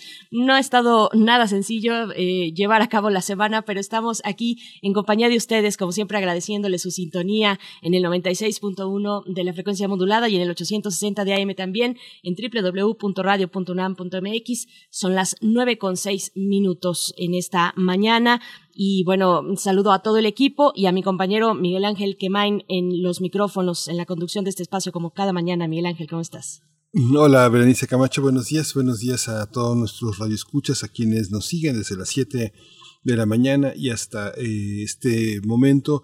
Tenemos una, una, mesa muy interesante, una mesa que tiene que ver con la ópera y con un homenaje, 10 años de ausencia de Daniel Catán, 10 años de ausencia aparente, porque Daniel Catán es un compositor que prueba que la ópera mexicana tiene una enorme vigencia y que en el siglo XX se hicieron más óperas que en el siglo XIX, con todo y que los eh, académicos, especialistas, muchos de ellos todavía en el siglo XX encontraban que el siglo XIX era el siglo de la ópera, de la génesis de un género donde se habían fijado las reglas fundamentales, pero la composición, la participación de enormes músicos y enormes dramaturgos en el siglo XX lo hicieron. Daniel Catán, un hombre que era un gran lector de poesía, que tuvo una relación particularmente cercana con Octavio Paz, pudo, pudo elaborar una serie de una serie de trabajos que verdaderamente eh, fueron extraordinarios y marcaron, marcaron el siglo XX su participación en festivales, en, conciertos y en temporadas especiales de la ópera mexicana, pues marcan, marcan esta enorme presencia y ahora vamos a tener a dos eh, grandes promotoras de la ópera en México, eh, Enid Negrete, avecindada en Barcelona, mexicana, una, una mujer que se ha dedicado a la investigación, a la difusión y el análisis de la ópera, y María Catzaraba, una, una cantante de ópera excepcional, que además de tener ese, ese don, esa capacidad, ese estudio de la voz, ha, desarrollado también una labor de difusión y de enseñanza que, bueno, va a estar con nosotros y nos va a mostrar esas posibilidades. Así que, bueno, viene un curso y viene este curso que es eh, un homenaje a este, a este gran creador que fue Daniel Catán.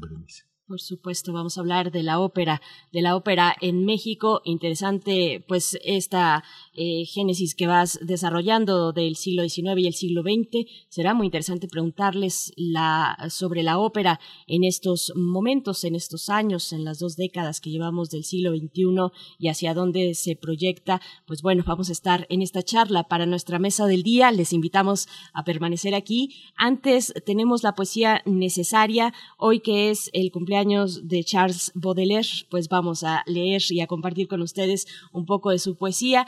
Mm, si nos quieren también hacer recomendaciones, su poema favorito de Baudelaire, pues ahí están nuestras redes sociales, que nuestras redes que han recogido esta mañana muchos comentarios de ustedes. Gracias por tomarse el tiempo, la dedicación para pensar sus comentarios y enviarlos. Venimos de una charla, pues, eh, que, que es eh, afortunadamente con eh, invitados que mantienen una temperatura eh, que da la posibilidad de tener un diálogo pues muy equilibrado, entonces, eh, pero, pero el tema es muy polémico, el tema está en estos momentos pues en un momento muy álgido, eh, la relación entre Morena particularmente, el partido en el poder y las instituciones que van regulando el juego electoral, el caso del INE, del tribunal, pues todavía no llegamos a las cuestiones de la fiscalía, eso no está ahorita en el panorama, pero sí del tribunal y del instituto. Así es que bueno, gracias a ustedes por sus, por sus comentarios en esta charla que tuvimos con Hugo Sánchez Gudiño y el doctor Alberto Asís Nasif. Bueno, pues ambos investigadores en cada una de las instituciones,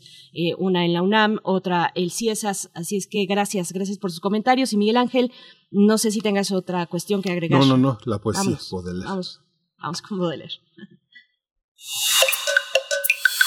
Primer movimiento. Hacemos comunidad. Es hora de Poesía Necesaria. Pues lo dicho, hoy es el cumpleaños de uno de los poetas malditos, Charles Baudelaire. Nació en 1821, uno de los escritores fundamentales de franceses del siglo XIX, precursor del simbolismo, que pues en vida fue señalado de inmoral por, una buena parte de su obra, de hecho, se publicó de manera póstuma gracias a esta cuestión y la bohemia y los excesos pues fueron parte de la vida, una parte significativa de la vida de Baudelaire. Eh, el mal, el mal, uno de los objetos de sus cavilaciones, así es que bueno, vamos a festejar a Baudelaire de manera oscura. Vamos a compartir con ustedes, voy a compartir con ustedes el poema titulado Elevación de Charles Baudelaire. En la música, la voz cavernosa de Tom Waits. Vamos con la poesía Elevación. Por encima de estanques, por encima de valles, de montañas y bosques, de mares y de nubes, más allá de los soles, más allá de los éteres, más allá del confín de estrellas esferas. Te desplazas, mi espíritu, con toda agilidad, y como un nadador que se extasía en las olas, alegremente surcas la inmensidad profunda, voluptuosidad indecible y viril. Escápate muy lejos de estos mórbidos miasmas, sube a purificarte al aire superior, y apura como un noble y divino licor la luz clara que inunda los límpidos espacios.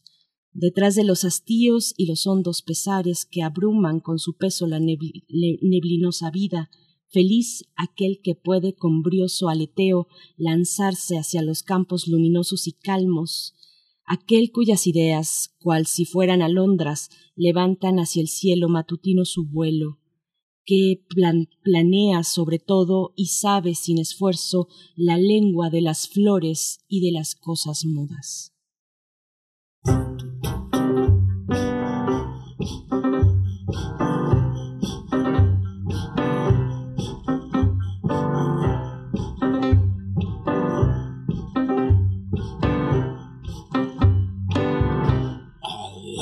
My town. with a little drop of poison. Nobody knows they're lining up to go insane. I'm all alone. I smoke my friends down to the filter. But I feel much cleaner after it rains. And she left in the fall. That's a picture on the wall. She always had that little drop of poison.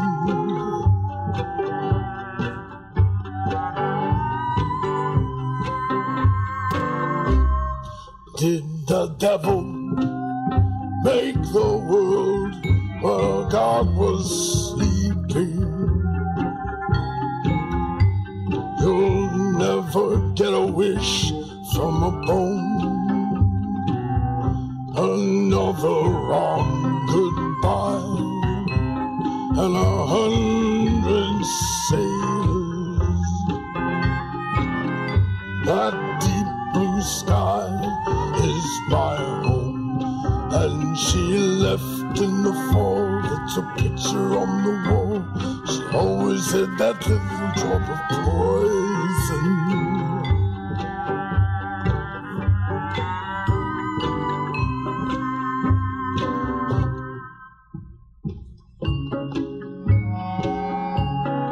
The rat always knows when he's in with weasels.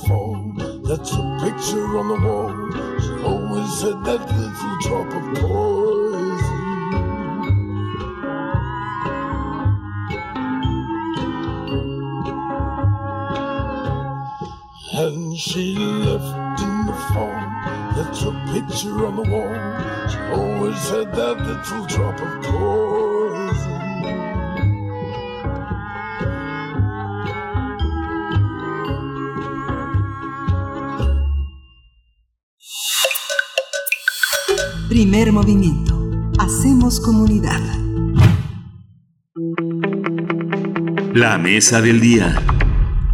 Con el fin de revalorar a los compositores mexicanos, sobre todo los que han escrito ópera, la Fundación Arte contra la Violencia y la Escuela Superior de Música Fausto Aguirre del Instituto García de Cisneros de Cholula creó un diplomado que analizará la evolución de la ópera mexicana.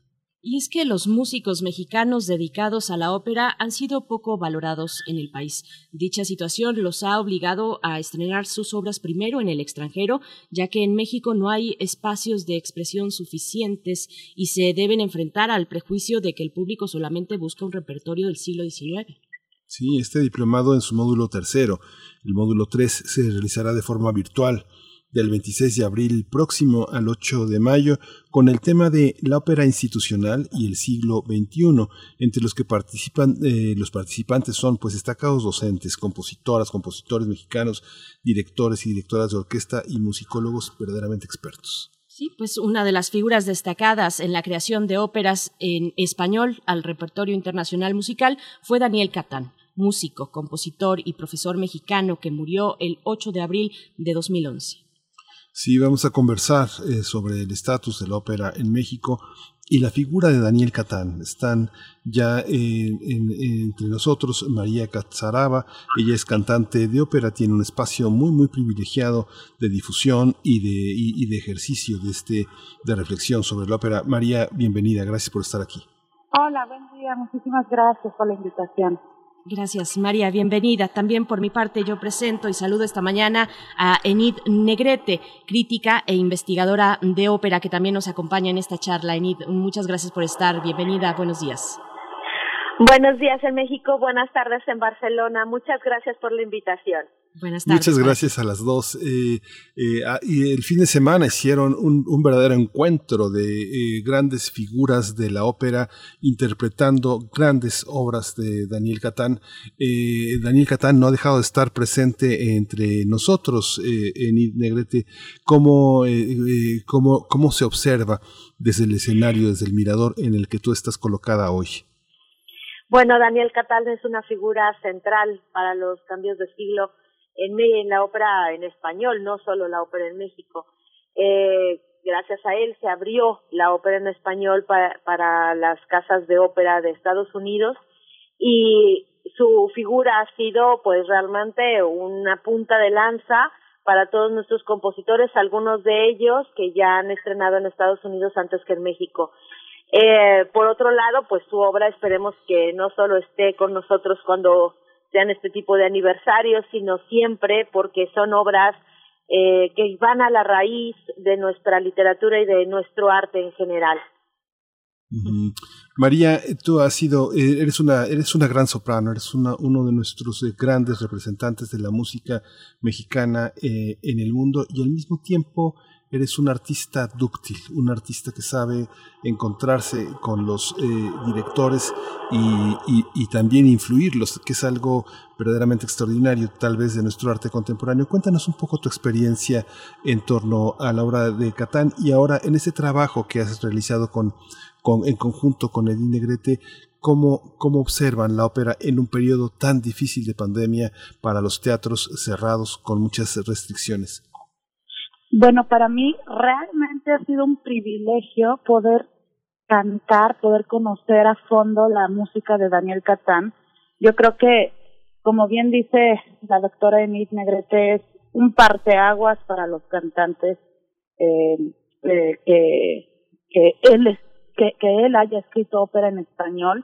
Yo creo que ha sido un antes y un después en la música y también ha posicionado muy en alto a nuestro país. Eh, debo decir que, por ejemplo, la, la ópera Florece en el Amazonas, que, que fue la, la obra que yo interpreté de Daniel Catán, es una de las piezas más hermosas, es un tesoro musical y yo creo que debe ser conocido en todo el mundo.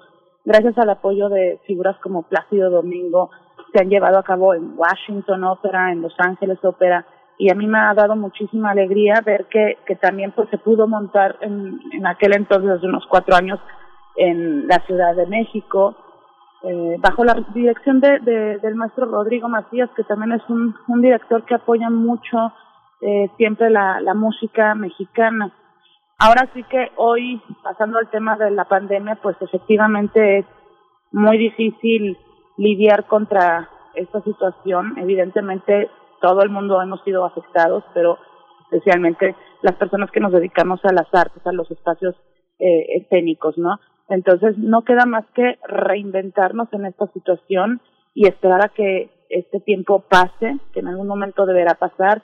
Eso sí, ya veo un poco más la luz en ese sentido de que poco a poco se empiezan a reabrir los espacios culturales y ojalá que sea así ya a inicios del 2022.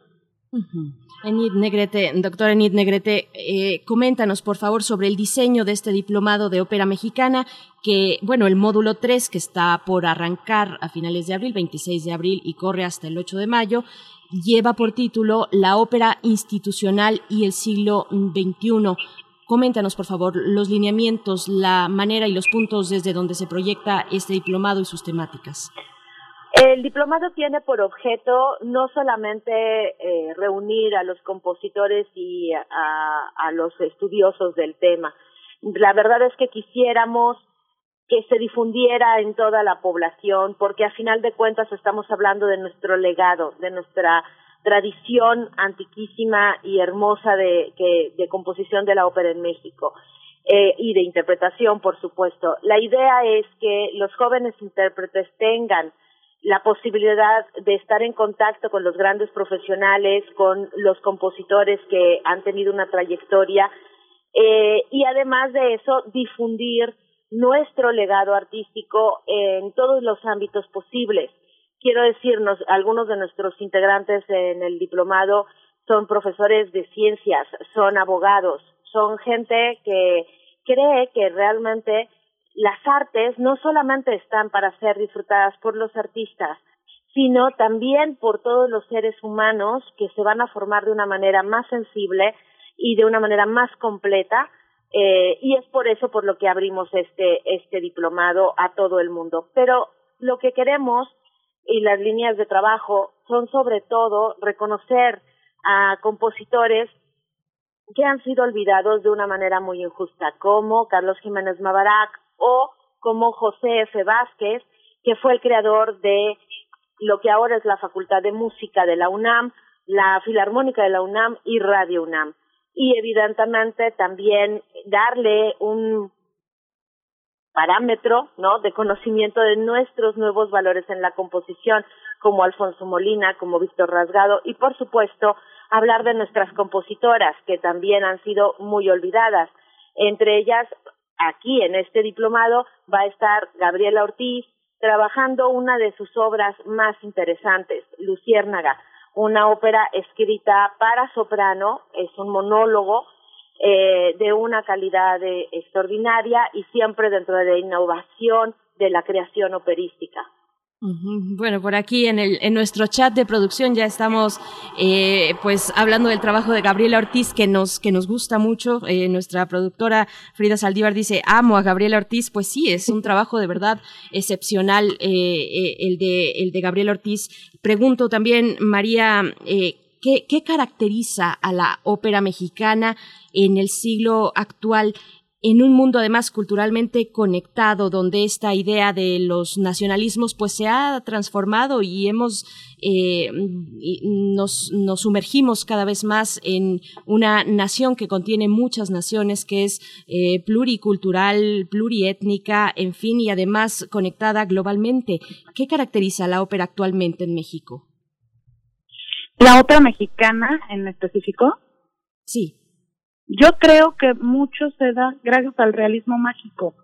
hay muchas óperas que surgen a, partir del realismo mágico y eso es tan este una una corriente latinoamericana, ¿no? Entonces, yo creo que a partir de ahí han surgido muchas óperas escritas y que de, de, de todas formas no han sido todavía conocidas y esa ha sido nuestro nuestra meta a partir del diplomado de ópera mexicana poder dar a conocer al público eh, conocedor y no tan empapado de, de la música en general. Fíjense que eh, eh, nosotros tenemos mucho tiempo ya en las artes escénicas, asistiendo, participando de una manera periodística como periodistas, pero este diplomado me parece, pues me parece verdaderamente inédito porque tiene muchos niveles. Hay una parte teórica y una parte práctica. En el perfil de, eh, la, de las personas que pueden participar, pues están ejecutantes, están cantantes. Tiene la asesoría vocal de María Cazaraba, pero hay una, hay una parte fundamental que para quien solo, solo participe, que puede ser el público en general o, eh, periodistas o estudiosos o académicos, es una gran oportunidad de asistir a los procesos internos de la creación operística y de su reflexión al mismo tiempo. Cuéntanos un poco, Edith, porque tú, porque tú, tú desarrollaste, tú diseñaste este, este trabajo, cómo cómo dejar eh, que todo este gran, gran, gama de compositores y ejecutantes se dejen ver al desnudo, completamente visible todo este proceso. Cuéntanos un poco cómo lo diseñaste. Bueno, yo partí de una idea que era eh, cómo nos ven a los mexicanos, qué somos realmente los mexicanos. Eh, somos este eh, mundo de la telenovela que ha sido exportada por todo el mundo, o somos eh, estas series de narcos o cuál es la real eh, esencia de la cultura mexicana. Y después de estudiar nuestro patrimonio lírico, la verdad es que podemos darnos el lujo de pensar en México de otra forma. Podemos darnos el lujo de pensar en México como un país de creadores y que a pesar de todos los vaivenes de su historia, de todos los problemas, eh, hemos demostrado que nuestra cultura sofisticada y milenaria siempre ha sido la única constante a lo largo de toda nuestra historia. Somos un país de creadores y de artistas y creo sinceramente que nunca nos hemos visto como tal. Este diplomado lo que intenta es demostrar que tenemos más de 300 años haciendo ópera a la europea, eh, pero también buscando una raíz propia, dando un punto de vista desde la nacionalidad mexicana, desde la nación mexicana, con toda su profundidad y diversidad. Tenemos óperas en lenguas originarias, tenemos óperas en italiano, en francés, tenemos óperas en todos los idiomas que, que no podríamos ni imaginar, tenemos historias increíbles contadas en la ópera, pero sobre todo creo yo que lo que no hemos visto es que la ópera habla de los seres humanos y nos enseña y nos promueve a entendernos y a estudiarnos. Y por eso es por lo que yo he querido hacer este diplomado gracias al apoyo de, la Escuela Superior de Música Fausto de Andrés de Aguirre de Cholula, eh, uniendo a los grandes intérpretes como la maestra Cazaraba que está en esta entrevista eh, uniendo a los compositores, uniendo a los directores de orquesta, incluso algunos extranjeros como Melanie Mestres, que se ha dedicado a estudiar eh, compositores mexicanos y con ello tener una visión diferente de quiénes somos. Y no por diferente menos verdadera, entendernos como un pueblo culto. María eh, es esta, esta visión que tiene, que dice eh, eh, Edith Negrete, Edith Negrete es eh, puesta, puesta en escena realmente en este curso, porque finalmente lo que vas a, mostrar también en este grupo de sesiones prácticas de estudio es cómo trabajaste Florencia en el Amazonas, el trabajo vocal y diversas obras de, Daniel Catán, pero eh, acabas de interpretar Florencia en el Amazonas, que es una de las obras más conocidas, más impactantes, el trabajo, eh, el trabajo de dirección y musical siempre es una tensión para, para la soprano. ¿Cómo se juega esta, esta práctica? cuéntanos un poco qué es Florencia en el Amazonas y cómo se trabaja vocalmente la ópera en un, en un curso como este. Florencia en el Amazonas es uno de los roles más eh, difíciles que puede abordar una soprano. Hay, si le preguntas a, a diversas sopranos que la hemos cantado, muchas te dirán algunas que es sencilla, otras que te dirán que es una pieza sumamente eh, incómoda vocalmente, otras que se asemeja a los roles puccinianos eh, en la manera de haber sido escrita, ¿no? Yo en lo personal eh, considero que son tres áreas preciosas escritas para soprano, cada una tiene un sello particular. Yo yo lo eh, compararía un poquito en la complejidad de, ser escrita como un, una tosca en Puccini o una incluso una traviata en el sentido de que se requieren a veces tres tipos de voz diferente eh, de color, de peso eh, vocal en, en la Florencia. Y justamente eso es lo que yo voy a trabajar con las chicas que estén en el diplomado, porque hay una manera muy específica de abordar cada pieza. Entonces, también mucho eh, trabajo también de la palabra, las, las intenciones, los colores, los matices, todo eso que te ayuda a formar ya un rol completo, pero a profundidad y no solamente superficial. Pero bueno, al final eso es un es una manera de trabajar no solo la ópera eh, esta de Florencia, sino es una general en la ópera como se tiene que trabajar un rol para que realmente ya el cuerpo y tu voz lo sientan, lo vivan y lo puedan transmitir al público. Doctora Enid Negrete, sabemos que te tienes que retirar, si no es así, pues corrígeme, pero vamos entonces, eh, si es así, con una, con una, con un comentario de cierre, un comentario de cierre invitando a asistir a este diplomado y con esta reflexión sobre qué hacer para ampliar los públicos y dirigirlos hacia la ópera mexicana. Bueno, no tengo que retirarme, pero ah, sí que me gustaría invitar eh, a todo el mundo a conocer eh, la realidad de nuestra cultura, no solamente lo que nos han dicho que es nuestra cultura, sino ver cómo nuestros artistas, cómo todos nuestros creadores son las personas que nunca nos han decepcionado. Nuestro país puede decepcionarnos en muchas cosas, pero no en su arte ni en su cultura. Y por eso es por lo que yo invito a todo el mundo a este diplomado a oír a nuestros cantantes, a escuchar a nuestros compositores, a entender nuestro legado para que se reconcilian con la sensación de tener un país que ha estado entre los más grandes de la historia de la cultura universal. Bueno, pues nos, nos quedamos entonces eh, contigo. Es una buena noticia. Teníamos el entendido de que no, pero afortunadamente puedes acompañarnos y continuar en esta charla con María Catzaraba. Eh, ya nos comentaba sobre la dificultad técnica de interpretar Florencia en el Amazonas y siguiendo con este, con este hilo, maestra María, ¿qué, qué, figura eh, significa, cuál es en esta figura central, digamos, que hemos estado abordando en la charla, eh, de Daniel Catán, qué significa, qué significa su obra, qué significa su composición operística en el repertorio mexicano actualmente. Pues yo creo que la música de Daniel Catán le dio un valor muy grande a México, le dio un segundo aire a la ópera mexicana, eh, le dio muchísima presencia en el mundo y que voces como Plácido Domingo, Nancy Fabiola Herrera, soprano española, eh, hayan interpretado estos papeles, yo creo que dice mucho y yo creo que hay que continuar con este legado para que no se muera. Eh, yo creo que es muy importante seguir, insisto, eh, dando a conocer su música, pero más que nada también en México, porque muchas veces eh, se, se dan a conocer muchísimo en el extranjero, pero en nuestro propio país no le damos el ruido que merece y el posicionamiento que merece también.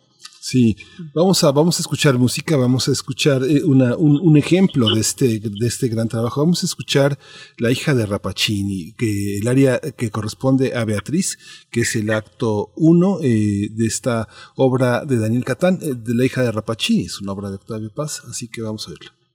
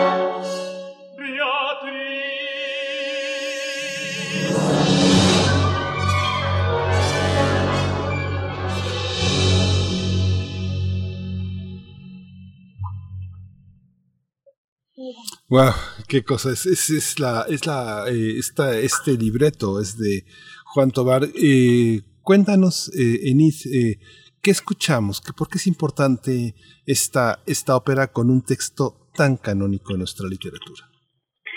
Bueno, el libreto de Juan Tobar está basado en un trabajo de Octavio Paz y evidentemente estamos frente a un gran texto y a una gran partitura como pudimos escuchar, pudimos escuchar todas estas texturas orquestales que logra Catán y este uso de la voz eh, tan ¿no? Podríamos decir eh, que es como siempre él va a retratar, es como el inicio de su lenguaje personal, ¿no? El trabajo de su lenguaje personal. La hija de Rapacini fue una coproducción entre el Festival del Centro Histórico de la Ciudad de México y el Instituto Nacional de Bellas Artes en los años 90. Y mm, realmente eh, creo que la producción estuvo muy por debajo de una partitura eh, que ya se mostraba como una obra de grandes dimensiones en todos los ámbitos. Y bueno, como pudimos escuchar también, la línea vocal es una línea muy pura, es una línea que eh, sobre todo trata de retratar lo humano, ¿no? La parte más humana. Es Encarnación Vázquez, ¿verdad? Así es. Encarnación Vázquez. María Cazaraba, eh, ¿cómo tú eres una mujer muy joven y, y, y, además que eres una mujer polifacética, tienes muchas, muchas vertientes. Justamente hay que decir que el próximo 17 de abril vas a estar en el Festival de Jazz Polanco. Eres una mujer con muchos registros. ¿Qué significa en, en, en, en medio de este curso que ha preparado Enid Negrete eh, colocarte pues en medio de la tradición, reconocer a tus, a, a tus pares, pero también a tus maestros? Encarnación, pues es una de las grandes maestras Encarnación Vázquez, ¿cómo, ¿cómo se sitúa una joven soprano como tú en este contexto de una ópera tan robusta como la mexicana? Pues la verdad para mí es un, privilegio poder trabajar eh, con, con las voces que definitivamente fueron las que marcaron mi, mi vida desde mi infancia, ¿no? Hay muchas voces como precisamente Encarnación, Vázquez, de María Luisa Tamés, este, Olivia Gorra, Género Zulbarán, ¿no? Por nombrar solo algunos mexicanos, eh, es un privilegio también pues, poder estar trabajando eh, de la mano de muchos personajes como ellos y más aún pues trabajar al lado de la doctora Enid Negrete es un, es un honor eh, este va a ser el tercer módulo que colaboro con, con ella y siempre con un gran éxito, rotundo éxito y creo que cada vez vamos haciendo más grande eh, esa, ese gusto por la obra mexicana. Doctora Enid Negrete, ¿dónde, ¿dónde está la actualidad, particularmente en las temáticas, en las temáticas que se abordan en la composición operística mexicana actualmente, eh, de qué está hecha esa actualidad, cuáles son esos hilos que se van tejiendo respecto a las temáticas y también un poco sobre los números, que aunque puede ser chocante, nos puede dar también una orientación o un norte de cómo estamos hablando mm, de números en los niveles de la producción operística en México.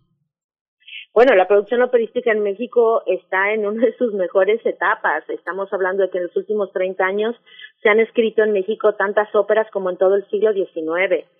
Eh, además de esto, eh, la verdad es que la temática, eh, de nuevo, lo repito, se, se centra en nosotros.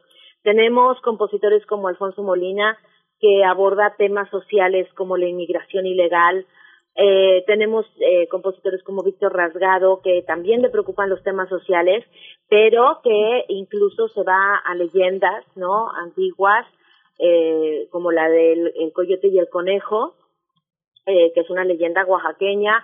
Tenemos a gente como Gabriel Parellón, que trata de rescatar eh, todos los antecedentes escénico-musicales de las culturas originarias o como Gabriela Ortiz, que también trabaja sobre problemas sociales y sobre la repercusión en las mujeres, eh, como, como el caso de Solamente la Verdad o esta Luciérnaga, que es una historia extraordinaria. En fin, creo que tenemos un enorme prisma de, de temas tratados, pero debemos decir que el tema social, el tema de la, de la problemática social en México, es uno de los más tocados por nuestros compositores. Eh, y esto es, es una cosa muy lógica porque estamos viendo una serie de problemáticas sociales muy graves en México y evidentemente los artistas van a, abordarlos y a tratar de dar un punto de vista eh, porque es lo que tenemos que resolver, ¿no? Sinceramente yo no creo que el tejido social mexicano ah, pues tan apaleado por la violencia, tan apaleado por tanta eh, inmigración eh, y problemática social, vaya a poder reestructurarse sin las artes. La verdad es que creo que es la tradición artística la que nos va a regresar el, el tejido social que México necesita para eh, volver a crecer. Qué interesante. Maestra María Catzaraba, sobre, bueno, en estos momentos de pandemia, aquí hemos entrevistado y han desfilado una gran cantidad de creadores artísticos de todo tipo de escena y de todo tipo de técnicas, eh, en fin, un gran panorama que se ve afectado como todos lo estamos, pero particularmente desde la cultura con estos momentos de encierro donde los recintos pues permanecen así, permanecen cerrados y es particularmente difícil y adverso para los intérpretes de ópera eh, este momento de la pandemia. Todos tenemos hoy puestos un cubrebocas eh, y, una sana distancia. ¿Cómo ha resultado esta cuestión para el desarrollo de la interpretación operística? ¿Cómo, ¿Qué nos puedes eh, comentar al respecto, maestra María? Bueno, pues ciertamente fue, ha sido un año desde el pasado muy difícil para todas las artes y efectivamente reactivar todo ha sido muy difícil, pero eh, insisto, ya poco a poco se va abriendo todo. Y durante este año, pues a mí en lo personal, me ayudó mucho a descubrir otras, otros caminos también muy interesantes y que a mí me apasionan, como es la enseñanza, y yo creo que eso es lo que hacía falta en México, un este gente que estamos en activo que ayuden a los jóvenes cantantes a, a prepararse, ¿no? Eh, para, digamos, que puedan realmente eh, saber cómo, cómo vivir de, este oficio que es maravilloso, cómo, cómo cantar, cómo, cómo pararse en un escenario, ¿no? Que no es tan sencillo. Yo creo que todos los maestros, maestras que estamos activos eh, en, en canto es muy enriquecedor para las jóvenes promesas del canto operístico, que pues, además es una de las potencias más fuertes que tenemos en México. Es muy es, es muy fuerte, Enid, escucharte decir que bueno no, no, no estuvo Aleja Rapacini eh, a, a, la, a, este, la producción estuvo a la altura, porque bueno, finalmente eh, el gran esfuerzo de, de, sobre todo el Festival del Centro Histórico, yo, no, yo recuerdo los tiempos en el que una gran promotora artística como Maribés Villalobos estuvo al frente empujando todas estas, venía de venía de un trabajo muy intenso con Eduardo Matac también, que fue un gran, un gran impulsor de, de, la música mexicana, no solo en México, sino en el, extranjero. ¿Cómo, ¿Cómo es posible en este, en este momento de hacer producciones eh, que no estén totalmente sostenidas por parte del Estado o por parte de esta gran producción. Yo recuerdo los esfuerzos en aquel momento de Francesca Saldívar, que hacía el Festival Centro Histórico, por conseguir entre la gente que estaba a su lado, fund fundamentalmente, no sé, el dueño de Banamex, por ejemplo, el dueño de Colgate, toda, toda esta, todas estas marcas que compraban funciones, pagaban boletos de avión para que los artistas estuvieran. Estuvo este Rostropovich con nosotros en México. Todo este esfuerzo es posible sin el Estado. Es posible que desarrollar un trabajo operístico independiente. ¿Eso es posible? Bueno, eso es lo que se ha hecho en los últimos años. Uh -huh. La verdad es que el Palacio de Bellas Artes no ha sido quien ha comisionado ni quien ha producido la mayor parte de las óperas de Cierto. estreno de los últimos 20 años. 20 años. Eh, de hecho, la última comisión que se conoce o que de la que yo tengo memoria fue precisamente la hija de Rapacini uh -huh. y esto les estoy hablando de principios de los años 90. Sí. Eh, en realidad no ha habido comisiones por parte de, de Limba. Eh, en todo caso, la verdad es que el FONCA y otros tipos de convocatorias de apoyo como la Fundación BBVA o este Bancomer eh, o incluso Banamex o otros tipos de, de apoyos pues más privados, digamos, son los que han logrado que se hagan óperas mexicanas. De hecho, podríamos decir que algunas de estas óperas han sido producidas por otros países, ¿no? Como el caso de Solamente la Verdad, que fue producida por Filadelfia. Eh, en fin, eh, creo que lo que tenemos que entender también es que la ópera es una necesidad social. Entonces, en el momento que una institución no puede eh, cumplir con esta labor social, evidentemente los artistas van a encontrar formas de producción, porque el arte eh, no es una cuestión institucional, ni es una cuestión de partido, ni es una cuestión de política, es una cuestión de los artistas y de quienes disfrutan ese arte.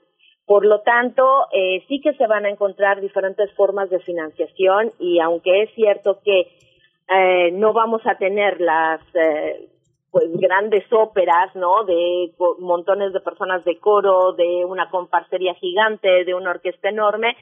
Esto no significa que no vayan a ser óperas importantes o creativas o propositivas o innovadoras. Entonces, en el siglo XXI, la verdad es que la mayor parte de la producción operística mexicana no ha sido dentro del Palacio de Bellas Artes, ha sido fuera con otras organizaciones y con otras instituciones, incluida la Universidad Autónoma, incluidos el Centro Nacional de las Artes, en fin, otras organizaciones también gubernamentales, ciertamente, pero que no participan como productoras totales, sino parciales y que de alguna u otra manera están este, fomentando un, un trabajo personal. Esto tiene muchas desventajas, evidentemente, de pronto vemos a los a los compositores después de haber compuesto una ópera que es un trabajo gigantesco teniendo que sacar dinero hasta de su propia bolsa para poder eh, producir sus obras eh, y evidentemente no siempre con los resultados que ellos hubieran querido precisamente por ello. Y al mismo tiempo también la posibilidad de que su obra no solamente sea conocida por el público asiduo al Palacio de Bellas Artes, sino que realmente llegue a una cantidad mayor de, de espectadores e incluso ni siquiera dentro de la Ciudad de México, sino fuera en algunos de los estados, ¿no? Entonces, eh, por esto es por lo que también hemos tenido a muchos de nuestros compositores eh, pues estrenando en Estados Unidos antes que en México o estrenando en otros países antes que en nuestro país. Y esto pues es realmente un problema porque somos nosotros los que perdemos, somos nosotros los que no tenemos nuestro legado con nosotros, ¿no? Eh, pero bueno, evidentemente estas son las cosas, los retos a los que se enfrenta la ópera de nuestros días.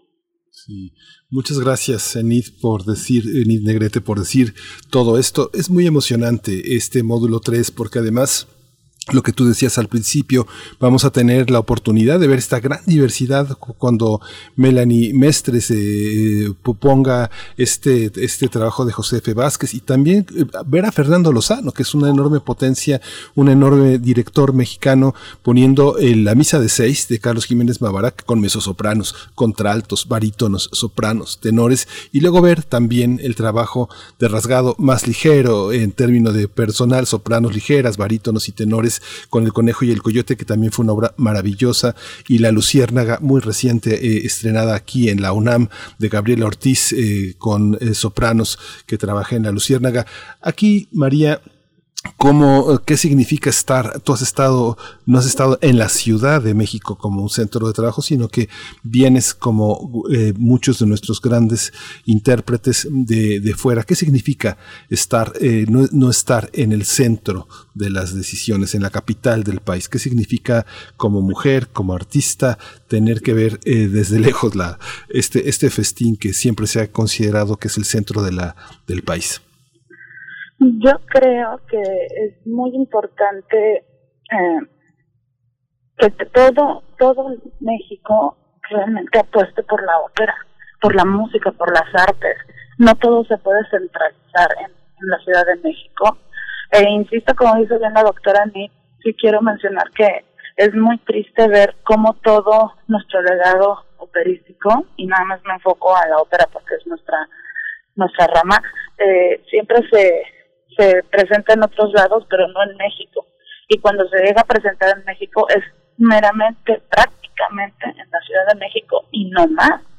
Entonces yo creo que hay que descentralizar esta situación y apostar por la cultura, porque realmente sin ella no hay, no, no, no hay un, no se deja un legado importante, ¿saben? Y eso que hay muchísimo que cantar, muchísimo que dar, muchísimo que escuchar, muchísimo que crear y por apoyar a todos los jóvenes compositores también que vienen adelante.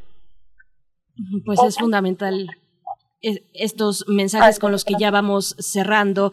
Eh, María Catzaraba, gracias, gracias por esta, por esto, por este cierre. Voy hacia lo último, Enid Negrete, doctora, para poder eh, invitar a la audiencia a que se sume a estos espacios, a que asista si tienen este interés o si surge este interés. Y ojalá si sea a partir de esta charla también al diplomado de ópera mexicana que está en este tercer módulo muy interesante, la ópera institucional y el siglo XXI ¿Qué conocimientos previos, vamos, vamos a hablar un poquito eh, también de esa cuestión hacia el final, qué, qué conocimientos previos requerimos para eh, estar en un diplomado de este tipo en IT Negrete?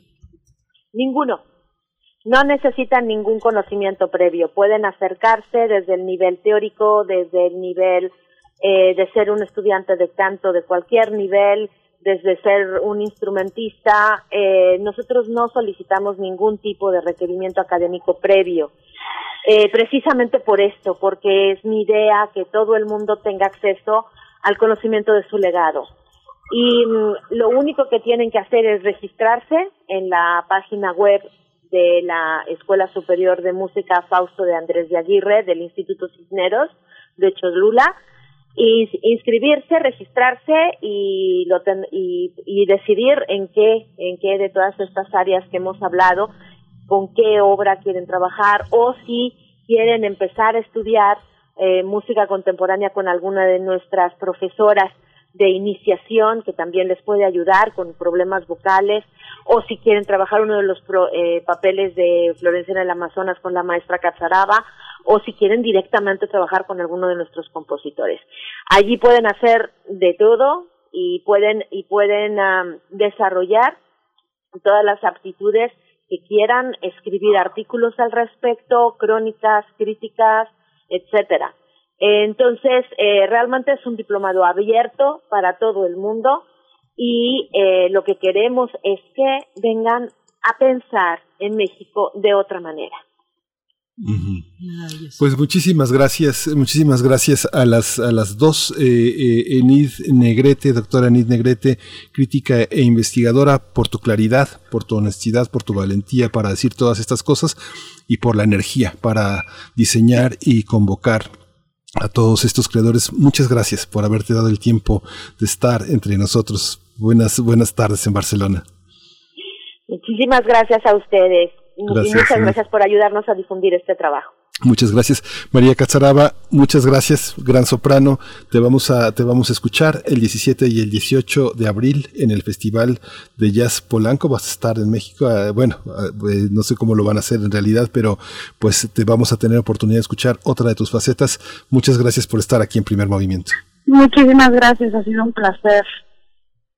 Gracias, gracias, gracias a ambas por esta charla. Queda eh, pues hecha la invitación a este diplomado de ópera mexicana, su tercer módulo, la ópera institucional y el siglo XXI, que corre del 29 de abril al 8 de mayo. Ahí están ya todas las referencias las coordenadas, si ustedes se animan, bueno, pues ahí está este espacio que hay que aprovechar. Nos vamos a despedir ya de esta, de esta emisión. Les invitamos a permanecer aquí en Radio UNAM. Nos despedimos también de la semana y el próximo lunes nos, nos volvemos a encontrar. Vamos con una complacencia musical.